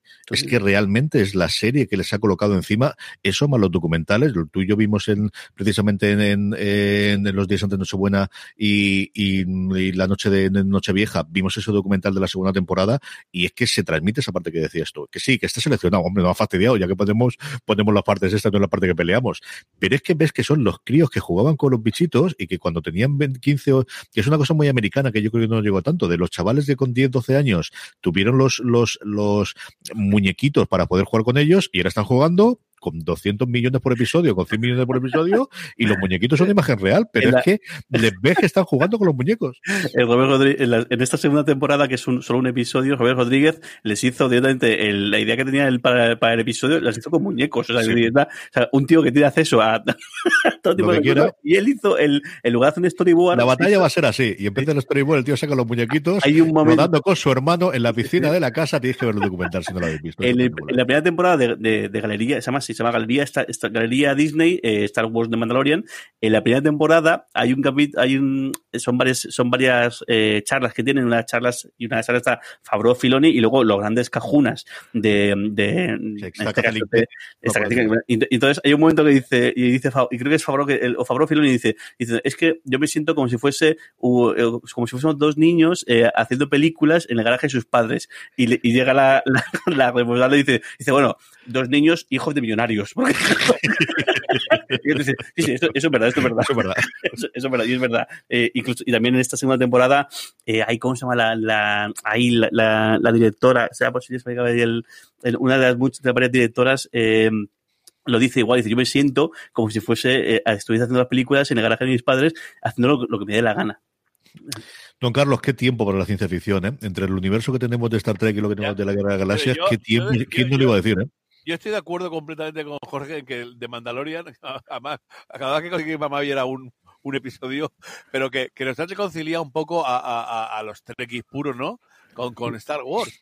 Porque claro, en Star Wars yo, yo, la primera magnífica, la segunda estuvo curiosa, la tercera no estuvo mal. Y luego al parecer pusieron tres películas que, que que figuraban con Star Wars, no sé lo, lo, lo que eran, ¿no? Ya, Pero eso, por muy crítico que tú seas, ya te digo yo que los fascinados de, de nuestra generación de la Guerra de las Galaxias son mucho más cafres ¿eh? que tú. Eh, eh, y, y- y entonces eh, eh, eh, llega esto, lo ves y dices, coño, pues no me acaba de ser desagradar. Yo estaba- predispuesto favorablemente a poder poner verde y tal, ¿no? Había leído alguna crítica, ¿no? Y luego dices, che, pues oye, pues, pues, joder, pues me, me- está, Está simpático, oye, hecho. oye, que está, está bien, ¿no? No, no, no, no, no, no engancha con el mundo Trek exactamente, ¿no? Pero dices, pues, oye, me, me, me- eh, sí que dentro de, de Babilón, de todo- eh, entra dentro de todo, de todo ese, esa, eh, yo qué sé, ese cerebro eh, de, de ciencia ficción agradable, con, con, con, con guiño, con bien hecha y tal, y luego, claro, con las con las posibilidades que hay hoy en día, Carlos José, cuando yo venía aquí a, la- a las 7 de la mañana a grabar eh, el- Babil- Babylon 5 en la 2 para ver si de verdad el tío se había levantado en, este- en, en- en- el de la 2 y lo había puesto y no había, puesto, había dejado anuncio y tal igual. A lo que ves ahora, es decir, cuando eh, el otro día, el otro día bueno, mirando cosas un poquillo y tal igual, por cierto, que en el sci-fi siguen haciendo vuelven vuelven a reponer toda la de los la de los egipcios y tal, ¿no? O sea que la, la, la sigue teniendo o sea, pero vamos, vi algo de, de eh, no me acuerdo, de- de- ya sería al final de la, de la temporada de Babylon 5, ¿no? Y claro, ve los efectos especiales y te provocan un poco, ¿no? ¿no? De, de, de- Es que lo de Babylon 5 ya eran antiguos ¿no? incluso cuando se emitía, ¿eh? O sea, de, que de- de- de simpatía, sí, simpatía. Hombre, Sí. vaya, esto, esto lo a hacer dos niños en el garaje de su casa, pero la mano, el dedo de uno se le ve cogiendo la nave. Complicado. Y ahora, ahora ves las posibilidades que hay que son monstruosas. Es decir, que claro, es que ahora eh, lo que se pueda, lo que lo que yo creo que yo creo que mucha gente tenía per- periodistas y muchos mucha gente que le gustaba la ciencia ficción eh, pero vamos cineastas literatos decían bueno esto es una idea pero claro esto es imposible plasmarlo en Eh. pantalla. Cómo voy a poder llevarlo sin que llegue sin que parezca ridículo no hombre yo te- tendría una gran idea con esto me parecía más magnífico pero, pero ahora eh, cómo voy a poner yo un ejército esto, esto no tiene ninguna ninguna viabilidad no y ahora dices, coño, es que sí que se puede hacer. No, es que te queda de una forma. Es que tienes eh, software, tienes eh, posibilidades, tienes tal y cual. Pues abre un camino impresionante. Sí, señor. Y, Bueno, y, y- ahí está ese, ese, ese- esa renovación y esa eh, eh, en la ciencia ficción. Que vosotros lo, vosotros lo veis, eh, no- vosotros lo- nosotros estamos hablando ahora en, en- en- sobre series y sobre cine, pero ahora mismo hay una, una, una eh, re- revolucioncilla otra vez de, de ciencia ficción escrita, ¿no? Hay cantidad de cosas en, en, en España que están haciendo de ciencia ficción. Y porque Eh, la posibilidad que tienes ahora de adaptación sea en podcast o especialmente audiovisual, es decir, la capacidad que vas a tener de que sabes que sacas una trilogía No, o una es pentalogía como es tanto. además ahora, ahora en la ciencia ficción escrita, es decir, están volviendo a reeditarse con Minotauro eh, los libros clásicos, las series, y, y desde luego, cuando aparezca la fundación, si esto está bien hecho, va a ser un pelotazo Digo a nivel escrito, ¿eh? No, yo, yo- yo ya no hablo de las series ni del audiovisual. Si eso se, se va a llevar bien, va a ser un pelotazo para la, la, la, la industria del libro, para la ciencia ficción del libro, acojonante. Pues este era vuestro top 20, las 20 series que más habéis votado, que más os han gustado durante el año pasado, pero aprovechamos también en esa encuesta, igual que hacemos todos los meses en Power Rankings, para que nos pusieseis algunas preguntas, y Jorge tiene por ahí alguna para que podamos responder. Ya nos hemos ido a la hora, así que nos iremos a la hora y media, igual que el mes pasado, así que esta es la cosa que tienen. Jorge, cuéntanos qué nos dicen nuestros queridos lectores y oyentes. Antes de nada, que se me había ido el nombre y lo buscaba en Google. El Bryce Dallas Howard. Howard. Lo tenía yo la cabeza, Se tenía me yo en la había- se me había ido por, por completo. Se lo pasa de miedo, esa es la que dirige el episodio del barco en, este, en esta temporada, y se lo pasa de miedo. Eh, varias preguntas que, a ver, voy leyendo. Eh, una, dice, he cogido esta- estas cinco porque han sido las Sí, primeras. ese es el bloque que tenemos de gente que nos ha puesto sus preguntas, pero había muchas más. Dice que me han saltado la memoria, pero en este año tan, tan largo, yo creo que he visto un montón que podrían estar. Feliz año a todo el equipo y a los oyentes. Eh, otra dice igual, estas cinco son mi, son mi serie favorita, son mi serie favorita, con muchísima diferencia, el resto ya se estrenado de 2020, aunque me considero, no me considero cinéfilo, ya que no la veo todas, ni siquiera muchas, y además dejo muchas en el primero y en el segundo capítulo. Bueno, mientras no te saltes temporadas enteras como Don Carlos, todo va en orden. Si no me convencen, que la vida muy corta, y hay muchas que, es verdad, bueno, es que yo creo que es un efecto que lo hemos conocido siempre y, uno, va más. O sea, que es, inevi- es inevitable, ya es, ya llega un Bueno, está por ver, a ver, el- porque claro, al final el, el efecto de la pandemia lo vamos a vivir realmente ahora en 2021, porque al final lo que se, lo que se ha public- lo que se ha emitido en 2020, imagino que en su gran mayoría se, se debió rodar el año anterior. Y a ver si este año no sé si el, el nivel de producción sea tanto o tan grande. Vamos a ver. A ver, a ver cómo, cómo va. Va a ir por barrios y después de cómo se graba, como os dijimos la semana pasada, se había cerrado otra vez Los Ángeles para rodajes, Vancouver yo creo que sigue abierto y evidentemente en función de la vacuna y de, y de cómo de rápido puede hacer aquello. Vamos a ver. Luego gente quejándose, igual dice, cinco son muy pocas, se queda mucha fuerza, el colapso, Patria, Antidisturbios, The Voice, de, de las Lands y demás. Mira, una que se ha, quedado fuera y me ha sorprendido es La Línea Invisible, que Ujú. también hablando de Patria era pues, quizás la, la, la low cost, o decimos la, la, la segunda, que yo creo que también empezó bastante bien y luego sí que, que flojeó, pero sí que... A mí me gustó mucho. Quitando la escena final, me horrorizo los últimos tres minutos que creo que le pegan. Don Carlos decía antes lo del Cristo dos pistolas y esa es exactamente la imagen que tuve yo de los últimos tres minutos. Y El Colapso fue una serie, la serie de filming que ahora está disponible dentro, la estrenó originalmente filming, ahora está disponible en, en, en AMC, que tuvo también su momento de gloria, al menos en la burbuja serie en la que tenemos nosotros, en la que durante una semana, dos semanas, todo Dios está hablando del colapso. Más cosas, Jorge. Y este, bueno, alguien que ha hecho, ha hecho trampas como suele hacer Don Carlos con sus tops, y dice, hola bobetones, y dice, sé que el ala oeste de Casablanca no es de este año, pero yo no la había visto y para mí es la mejor serie del 2020 porque he aprovechado este 2020 para verlo. Y dice, dice, vamos, que además lo dice, dice, Magnífico, magnífico. Yo, yo lo aplaudo, sí señor, claro que sí. Va a ver, ¿tú qué pides? Las mejores series que tú has visto en el 2020. Pues yo he visto la la oeste, sí, señor. y digo No he dicho nada, vamos, por eso lo he puesto. Y el voto lo he contado. Sí, señor. Eh, mi voto para, para, para ese, para, para ese, de hecho, cie- cierra el mensaje diciendo, vamos, que me he hecho un Don Carlos. un abrazo. Luego tu comentario decía, mi top 10 sigue siendo con, sigue, aparte de esas cinco, pues con Misterio del Tiempo, The Crown, The Good Fight, La Unidad y Patria, feliz año 2021. Y luego, yo creo que es- ese, descubrimiento, y, Amazon está haciendo ahí el trabajo del señor, recuperando muchísimas de esas series, es que ahora ya son clásicas, que nosotros vimos en su momento en la emisión de aquellas formas como se podían ver entonces las cosas, pero el poder poner el ala oeste, y evidentemente después con el confinamiento, vamos, más de una y de dos en la redacción, y aquí en mi casa Lorenzo la volvió a ver entera, Marichu sé que se la ha vuelto a ver entera, o sea que hemos tenido un montón de gente aprovechando que, que estaba en streaming, y mira que la tenemos en DVD, pero es que la pereza, primero, ¿de dónde sacamos el DVD? Es que ya no tengo cacharros que tenga el DVD, me tengo que coger un cacharro externo y cosas similares, eh, es que es complicado, es complicado. Más cositas, Jorge, nos preguntan. tenemos por aquí, eh, eh, uno, dice, ¿qué serie nueva es la que esperáis con más ganas? Eh, dice, no invalido Fundación para no fastidiar a CJ. bueno, creo que el caso Fundación creo que es a los tres. De- de- Sí, de- hombre, eso tengo muchas ganas. Don Carlos, ¿qué series tienes por ahí tú en el radar que tenga ganas de ver? O le voy a poner a Jorge y así mientras preguntas tú. Piensas tú, Jorge, ¿qué series tienes ganas de ver para el 2021? Pues que así de pronto te diría la, de Fundación, aunque tengo muchas ganas, el otro día comentamos en el, en, en el universo Star, eh, Star Trek, el podcast que hacemos sobre, sobre Star Trek, la nueva serie del Capitán Pike, que Ujú. sabemos que está confirmada y parecía que sí que está en preproducción y no sabemos si se emite en este 2021. A ese tengo muchas ganas, porque creo que, que, el personaje de, de Pike, eh, el tiempo que estuvo en Star Discovery, el, creo que estuvo muy, muy, muy bien. Además, es un personaje histórico eh, del, de todo el mundillo eh, Trekkie y creo que la- el, el actor que la acompaña haciendo Spock lo hizo muy bien, muy, muy bien Y creo que esto de volver a ver a Spock en, una serie de pequeña eh, pantalla y, ahí, y que nos cuenten un montón de historias que de alguna manera siempre dejan, siempre se ha mencionado un momento u otro de Star Trek, pues está muy, eh, muy chula. Esta tengo mucha ganas. A ver si suerte y este año la, la emiten. Don Carlos, ¿qué tienes tú por ahí apuntado que te apetezca ver? Yo, la, la, que van a hacer basada en la novela de Jack Vance. Esa es la que más me gustaría ver. Alguna vez lo comprarán y les harán. Ya sabes tú que aquí a día de hoy. bueno, yo desde luego, eh, con diferencia de la fundación. Eh, pero es que ya sabéis que, que desde que desde, vuestra más tienda infancia que vuestro padre era un, un fan enorme de, del buen doctor, ¿no? Y, me encanta, me, apetece muchísimo saber lo que se ha hecho con, con, con el trabajo de Asimov. Y ya, ya digo, yo tengo confianza además de que va, a ser un, un, un, atranque para, para empujar la televisión. Luego, por otra parte, quiero ver cómo, cómo algunas de las que van a acabar este año, eh, Better Call Saul, o como creo que también eh, la del Gambetto, este, la de... la del ex abogado, no me acuerdo que, que, finalizan, que me gustaría en ver cómo, cómo, cómo finalizan, final, si finalizan de una serie de una forma serie formal o, o asesinadas y liquidadas en, en, dos segundos, ¿no? Pero como novedad de novedades, desde luego de Fundación, y seguro que habrá alguna cosa por ahí, Clara. Seguro que en España habrá alguna, alguna novedad también de las que yo no he oído hablar y que vosotros sí conocéis, que, que, que nos llamará mucho la atención.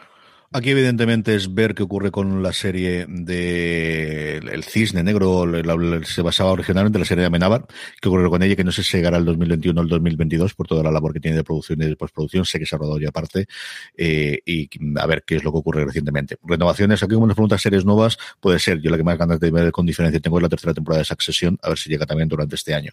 Y luego tengo un montón, vamos a ver, eh, evidentemente todo lo que sea Star Trek, todo lo que sea eh, la Guerra Galaxia después de Mandalorian, y evidentemente todo lo de Marvel, absolutamente toda la serie de Marvel, esa vais a tener ahí, vamos, en el primer momento que salga. Y luego tengo bastantes cosas que hay, algunas adaptaciones, algunas continuaciones, algunas curiosas. A ver si El último hombre definitivamente se estrena este año parece que de, Alien, que quizás es la que más ganas tener que ver la serie de Noah Hawley sobre Alien, esa yo creo que se va el 2022, creo que la cosa está muy incipiente. y luego adaptaciones... Alien he leído yo que hay hasta tres previstas, ¿no? Películas puede ser, pero serie, que es lo que quiero ver yo, que es la de Noah Hawley, esa mm, estaba en fase inicial, así que yo me extrañaría horrores que eso se esté durante este año. Sí que parece que se va a extender este año Underground Railroad, o la, el Railroad del subterráneo, o la, no sé exactamente cómo lo traducirán aquí. Esta es una novela que tuvo bastante... Eh, de hecho se llevó el Pulitzer en el 2017, fue la época justo de Lovecraft Country, y mezcla la parte real que ocurrió con este eh, ferrocarril subterráneo, que se contó un poquito en una serie de WGN que, que tuvo muy mala suerte en su momento, que era eh, la trama, o mejor dicho que la trama, el, el convenio que había, o la, agrupación de gente para llevar esclavos del sur hacia el norte, y entonces se simulaba que era ese ferrocarril subterráneo porque los iban alojando en casas y le iban haciendo toda la marcha hacia el norte de los estados o incluso hasta Canadá. Y la novela de, de Colson Whitehead lo que hace es dar un giro fantástico y es que ese, eh, realmente el ferrocarril existía. Entonces, si tiene toda una trama de huida del suramericano hacia el norte, suponiendo que ese ferrocarril de una forma fantástica sí que existe. Es una novela que yo empecé a leer y que me gustó bastante lo que vi y que tengo curiosidad. Luego de continuaciones hay dos. Una es la renovación o, el retro, o la reinvención de In Treatment en terapia, que es una serie que a mí me gustó mucho en su momento de HBO. Y luego Dexter, sí, me han vuelto a meter dentro. Es que vuelve otra vez el creador de las primeras temporadas. Las dos últimas se largó el showrunner, vuelve otra vez, es el responsable de hasta la temporada de Trinity, luego cambió de showrunner y todos sabemos cómo cambió Dexter. Y siempre dijeron que si volviendo alguna vez sería con él y tienen mucha, eh, me apetece mucho ver lo que hay. Luego dos sobre, sobre timadoras, sobre mujeres timadoras y que tienen unas protagonistas maravillosas. Una de ellas, ya hemos visto el documental sobre Elizabeth Holmes, la fundadora de Teranos, la va a interpretar eh, Kate McKinnon. Yo tengo mucha curiosidad por verla. El documental está disponible en HBO, si no lo habéis visto, es maravilloso. Y luego la From sponsoring cultural events to partnering on community projects, creating youth programs to supporting first responders, at MidAmerican Energy, caring about our community goes beyond keeping the lights on. It's about being obsessively relentlessly at your service. Learn more at midamericanenergy.com slash social. Woodhouse Nissan offers a variety of SUVs and crossovers to fit your lifestyle. Whether you're looking for an SUV with high towing capability or a crossover with all wheel drive, you can expect a variety of safety features, plenty of seating, ample cargo space, and innovative design to tackle virtually any adventure. Explore the Nissan lineup of SUVs and crossovers featuring Rogue, Rogue Sport, Kicks, Murano, Pathfinder, and Armada. Visit one of our two Nissan locations or shop online at woodhouse.com.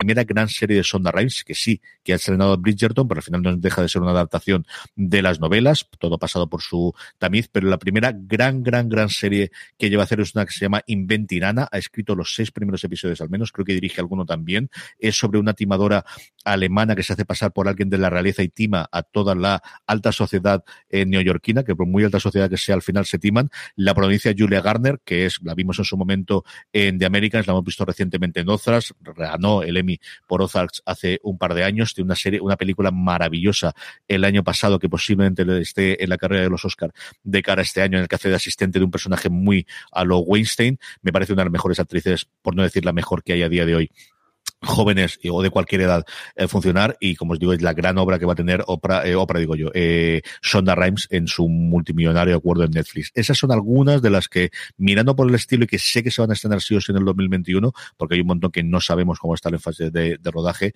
me puede interesar. Jorge, ¿alguna cosita más por aquí tengamos? Mm, dos, estos dos son, son para ti. Una, eh, ¿qué sorpresas o novedades no, eh, nos podéis contar de que tenéis preparadas para los podcasts en este 2021? Uh -huh. feliz, feliz, y pone feliz año de redacción y demás eh, gracias por hacernos eh, tanta compañía con vuestros contenidos. Y luego la misma una pregunta también a la par, y así yo puedo contestar ratos a la vez. Y pregunta, ¿habrá podcast de universo Marvel al igual que para, Star, que para Star Trek y para Star Wars? Gracias enhorabuena por el trabajo realizado por todas las personas que habéis formado parte de Fuera de Serie durante todo el año 2020. Pues a lo segundo, yo creo que puedo decir que sí, y acabamos antes, sí, es mi intención.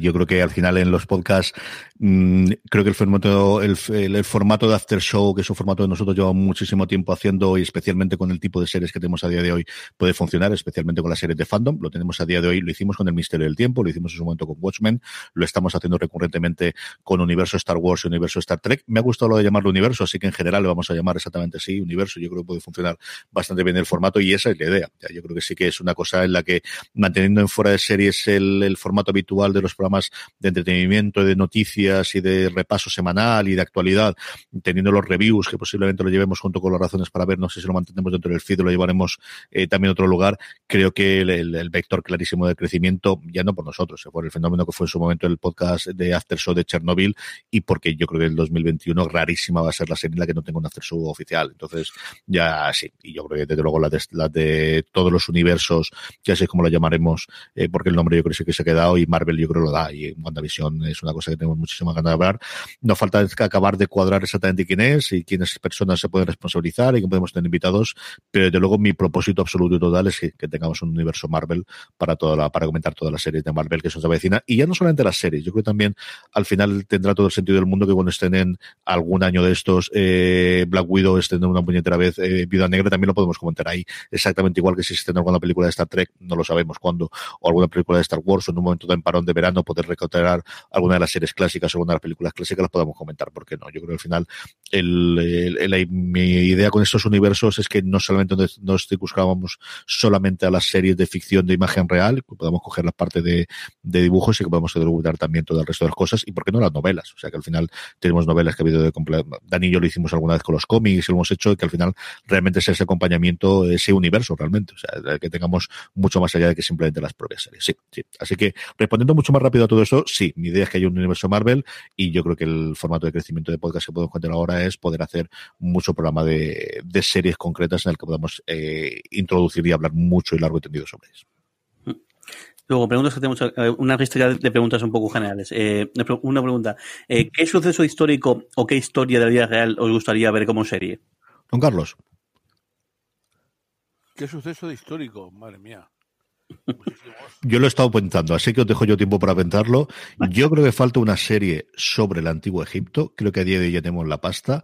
No sé si adaptando alguna de las series o de las novelas de Christian Jack o la de tetralogía, por ejemplo, de Ramsés. Y a mí me encantaría ver la batalla de Kadesh y no sé por qué, pero llegué a ella cuando la vi, se me vino la imagen totalmente de, de la batalla y de las novelas de lo que disfruté en un momento con, con Christian Jack, y es que esa parte de la antigüedad, igual que con Roma sí hemos tenido, y recurrentemente, y ahora hemos tenido vikingos, hemos tenido bárbaros, y hemos tenido mucha esa parte del Egipto clásico, al final el gran referente es Cleopatra, es que no hemos tenido en ficción una cosa recurrente en el que tengamos eh, esta continuación, ¿no? O lo poquito que vimos de los egipcios en un momento en Roma Hombre, y yo mí- creo que una serie egipcia podría funcionar. Del antiguo Egipto podemos funcionar. Eh, la batalla de Kadesh, ya sabes que ha pasado la historia como el primer ejemplo de periodismo Mm. y fake news. eh, Pero es que creo que puedes contar esa parte. Es que puedes contar como que al final todo está inventado y que hace esa- 4.000 años...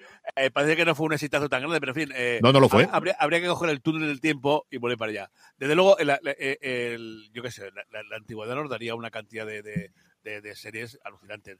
Bueno, eh, tienes ahí todo, lo- todo, todo lo que fue el nacimiento de la civilización. Eh, tú dices en Egipto, pero vete un, poco más, vete un poquito más hacia, hacia, hacia la derecha. Vete hacia, hacia lo que es Babilonia, los asirios, los, hititas, todo aquello impresionante. O vete un poco más para atrás. Yo creo que también sobre eh, mm, paleontología, sobre eh, dinosaurio y tal y cual, aparte de las, grandes cosas de, de sobre dinosaurios, aún falta alguna cosa natural, alguna cosa para, para colocar aquí. Y luego sobre la historia, pues a mí me gustaría eh, pues eh, alguna gran serie sobre la Edad Media, que es sobre el chamánico, eh, español habla sobre arte. Me gustaría alguna serie sobre el no sobre los descubrimientos, sino sobre qué cursó a, una gente que estaba en Extremadura o que estaba en España a cruzar en- en- en un cascarón de nuez un Atlántico para ir para ir la, la- la- vista, la, visita que hicimos a América, ¿no? Nosotros, los portugueses y alguna gente, decir, que ¿qué impulsaba a, esta gente a lanzarse a una cosa? Imagínate tú en aquellos, no sé, bueno, cuando, eh, yo cuando vi la, la, reproducción de la carabela en Huelva hace tiempo, te quedas acojonado diciendo, "Co- ¿cómo hubo gente que tenía las pelotas de, subirse aquí y, y, y, atravesar durante tanto tiempo? Es, algo que, que, que, que, bueno, ahora cuando vemos a la pobre gente esta que atraviesa el Mediterráneo y tal y cual, dices, claro, esto era algo, algo, algo medio similar, es decir, que, que, que narices, ¿no? Eh, eh, ese aspecto de, de la historia. Luego me encantaría tener una, alguna eh, sobre la, sobre la, alguno de los intrículos de la Guerra Fría, eh, de, de- de- lo que hubo en, en- algunos momentos, desde, un punto de vista más, más, más objetivo. Eh, Pero si solo te han preguntado una, padre, ya. No te preocupes. Que no tienen ninguna y solo te han preguntado una. Como tú, como tú la historia, he sacado ahí un millón de cosas que podían sacarse. Yo, a ver, a, ver, a mí por, por, por gustar me encantaría que hiciera algo sobre la revolución rusa, o sea que a saber cómo cómo puede salir, así que no, pero sí que pero creo que sí que el otro ele- otro evento histórico que además fue posiblemente los eventos históricos más importantes de la historia de, de- de la humanidad, menos del mundo moderno, que fue la, la Revolución Francesa. Creo que, bueno, te da para hacer una serie eh, de muchas temporadas fascinante con todo tipo de, intri- eh, de intrigas y todo tipo de, de giros de guion y con todo tipo de, de- de cosas. Creo que te puede dar eh, mucho pie a hacer eh, algo, algo chulo. Y luego, no sé, o sea, eso yéndonos a cosas an- antiguas, pero yo intentaría, no sé, algo más reciente de aquí de España. Eh, uf, no sabría decir, tendría que pensarlo un poco más, pero a mí todo lo que sea que hagan cosas de, de eventos, el, que son unas obsesiones que tengo, y además, seguro si habéis escuchado los últimos podcasts que he participado, lo digo siempre, o sea, me- siempre me genera una envidia muy sana eh, lo que hacen solo Estados Unidos, el cómo ellos cuentan toda su vida, toda su historia reciente, antigua y, y no tan y no tan lejana, eh, lo vuelcan en el mundo visual, ya sea con películas, series y demás, que bueno, que tendrán su, su parte de verdad, su parte de mentira, su parte de adaptación, pero lo cuentan. Y aquí nos está costando lo suyo. Aquí antes contamos eh, Patria, mm, lo que sobre todo lo que, lo que nos, lo que nos sorprende es que se hable de este tema eh, en, en, en una serie.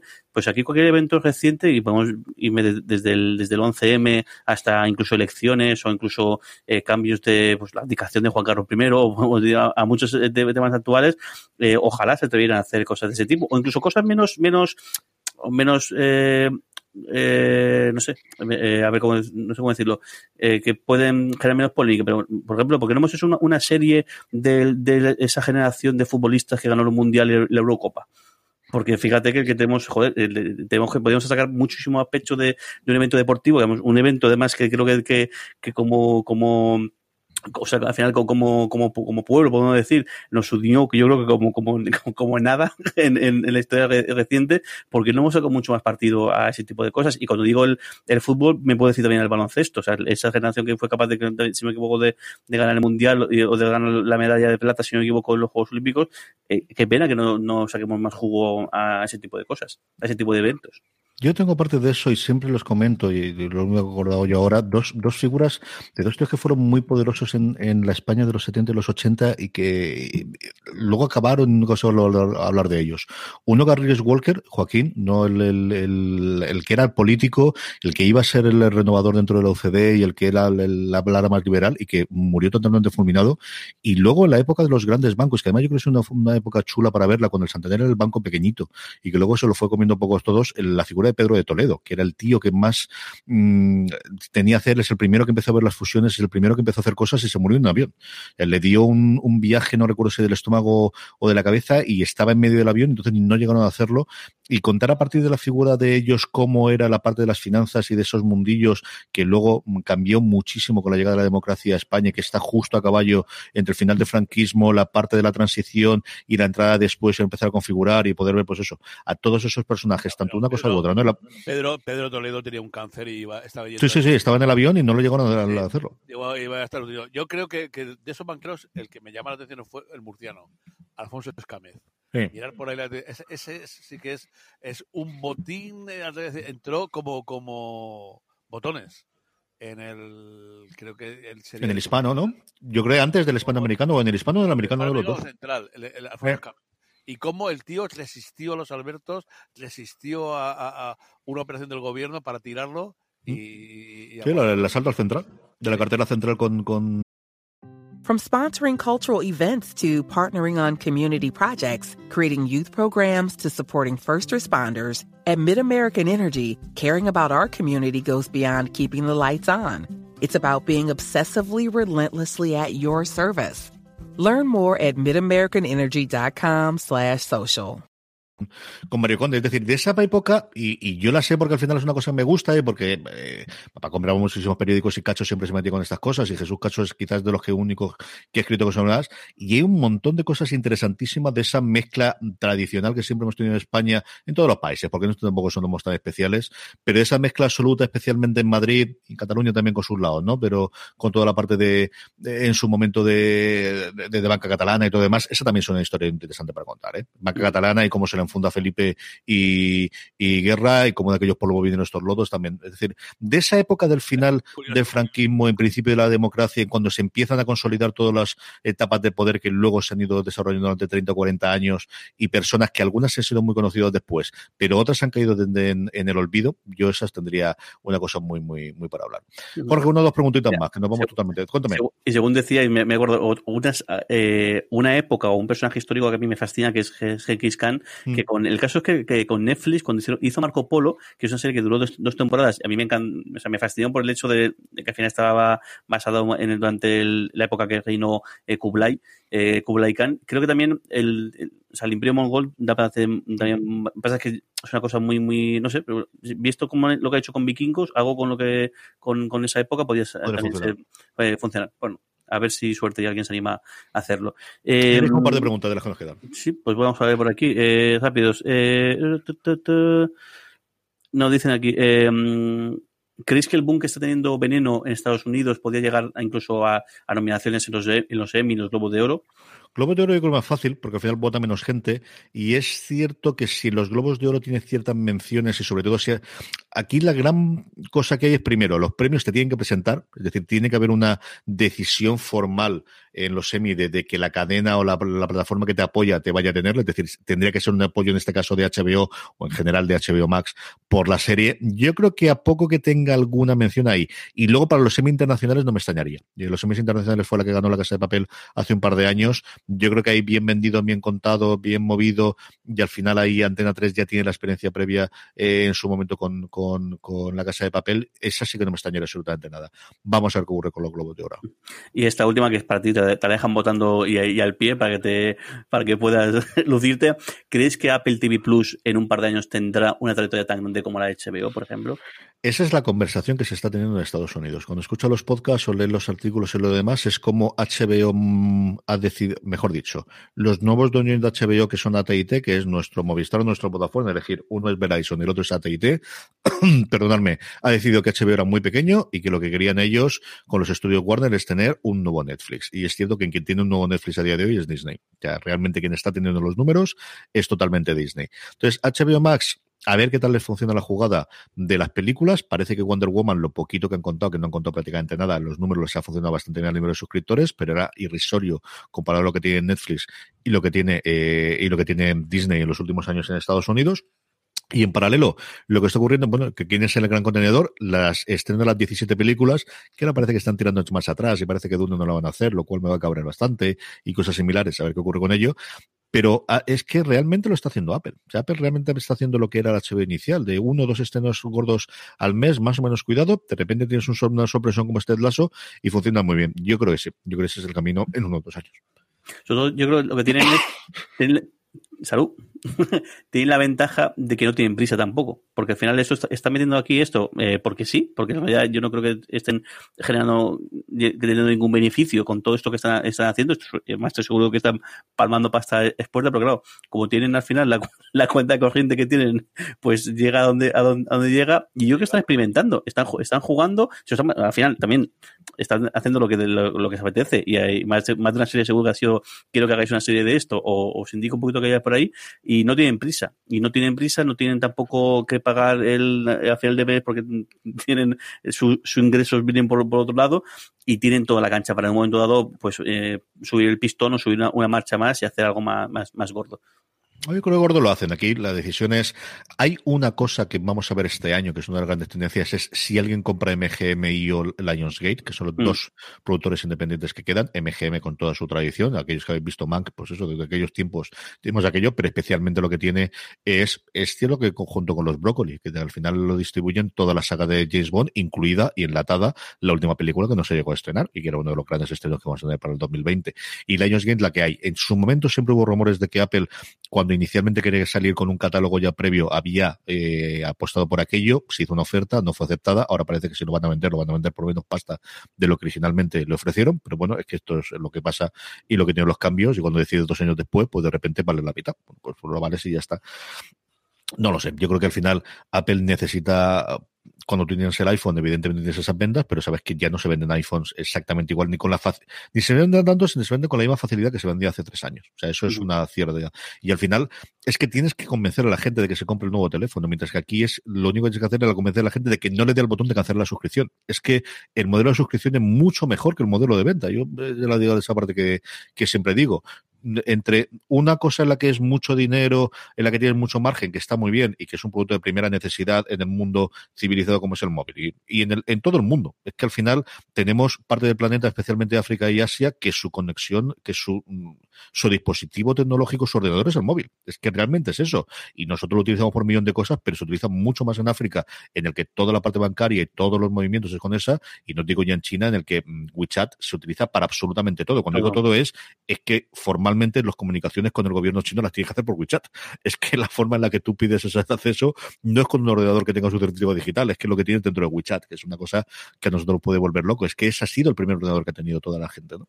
Y esa parte no va a perderse o no se va a perder en los próximos tiempos, pero nuevamente, es que, el que tú tengas a 10 millones de personas pagándote todos los santos meses una cantidad de dinero y ya no es esa, su idea es que tengas todo el bundle en el que tienes eso y tienes también lo del ejercicio físico y tienes el Apple News y tienes todo lo demás y tienes esa cantidad todos los meses, es que el único modelo que es mejor que eso es ser un estado y poner impuestos, en el cual ya si quieres, no si quieres como no quieres, vas a pagar todos los meses. El siguiente es una suscripción barata para lo que tú tienes ingresos, que al final te dé la pereza o que te ofrezca lo suficiente para darte la pereza de todos los meses no de suscribirte. Y eso es lo que están todo el mundo apostando porque realmente ese es el modelo, sobre todo cuando la distribución vale cero. Es que lo que ha cambiado con Internet es que antes la suscripción, pues tenía que mandarte el DVD a casa, tenía que mandarte la gente de, los libros, tenía que traerle a, Don Carlos a casa los nuevos libros que compraba del, del círculo de lectores, pero es que ahora todo va por internet. Y no tienes, coste, no tienes coste de almacenaje, no tienes coste de intermediario, no tienes coste de, ni de aduanas, podemos decir, aunque bueno, lo que hacen, bueno, lo que hacen es pagar impuestos cuando los pagan. Todo se ha dicho, a ver si de una, de una vez esta gente entra un poco también en juega, o sea, juega dentro del marco de, las, de las leyes y juega dentro del el marco. juegan, lo que pasa es que la ley que ha hecho antes, ahí tiene mucha movida. A ver en Estados Unidos qué ocurre. ¿eh? Este año Se ha a Microsoft, pero tienen, aparte de la parte europea de los impuestos y de para arriba para abajo. Aquí en España sí que se habla bastante con cierta demagogia, bueno, otras menos, ¿no? Pero con cierta. Netflix ya ha hecho un cambio de sociedad y ya tiene una sociedad eh, limitada o un SLU aquí en España y ha cambiado el nombre. Pero en Estados Unidos sí que tienen ahí una cosa congresional interesante ¿eh? y ahí bipartida y, y tanto los, los, republicanos como los demócratas no les caña.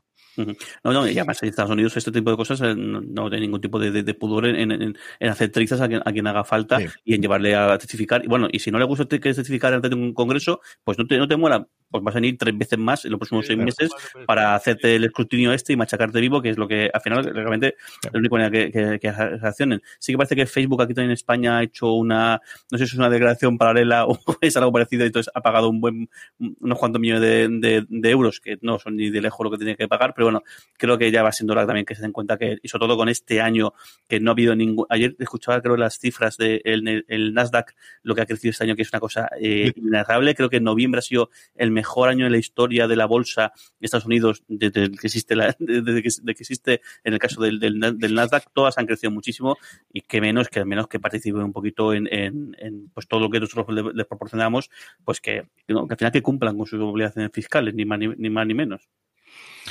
En fin, que hablaremos de muchas más series y de muchas más cosas y de, bueno, pues ya veis, cada vez que nos liamos y tenemos estas cosas. Esta ha sido nuestro top 20, esta ha sido una de las preguntas. Eh, volvemos, bueno, eh, volvemos a la vuelta de Reyes, que tengo nada, tenemos más programas como siempre en fuera de series.com, tenemos streaming pregrabado un día antes, esto sí, pero eh, para el Día de Reyes.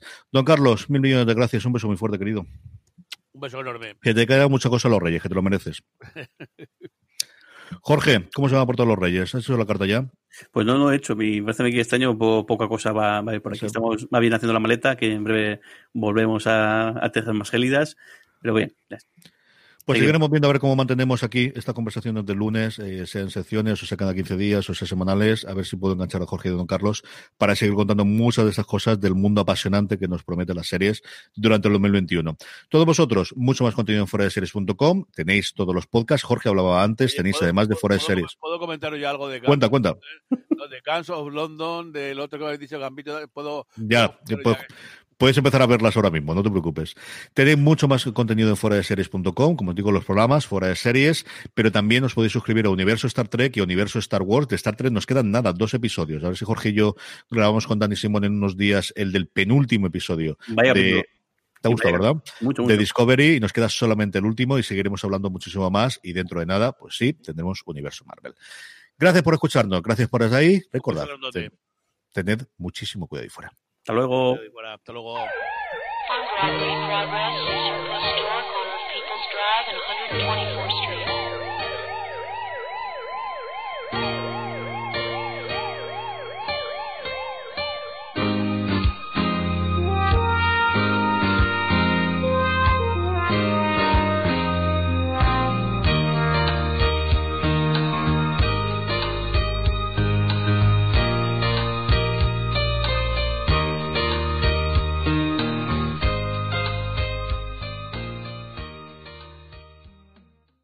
Woodhouse Nissan offers a variety of SUVs and crossovers to fit your lifestyle. Whether you're looking for an SUV with high towing capability or a crossover with all wheel drive, you can expect a variety of safety features, plenty of seating, ample cargo space, and innovative design to tackle virtually any adventure. Explore the Nissan lineup of SUVs and crossovers featuring Rogue, Rogue Sport, Kicks, Murano, Pathfinder, and Armada. Visit one of our two Nissan locations or shop online at woodhouse.com.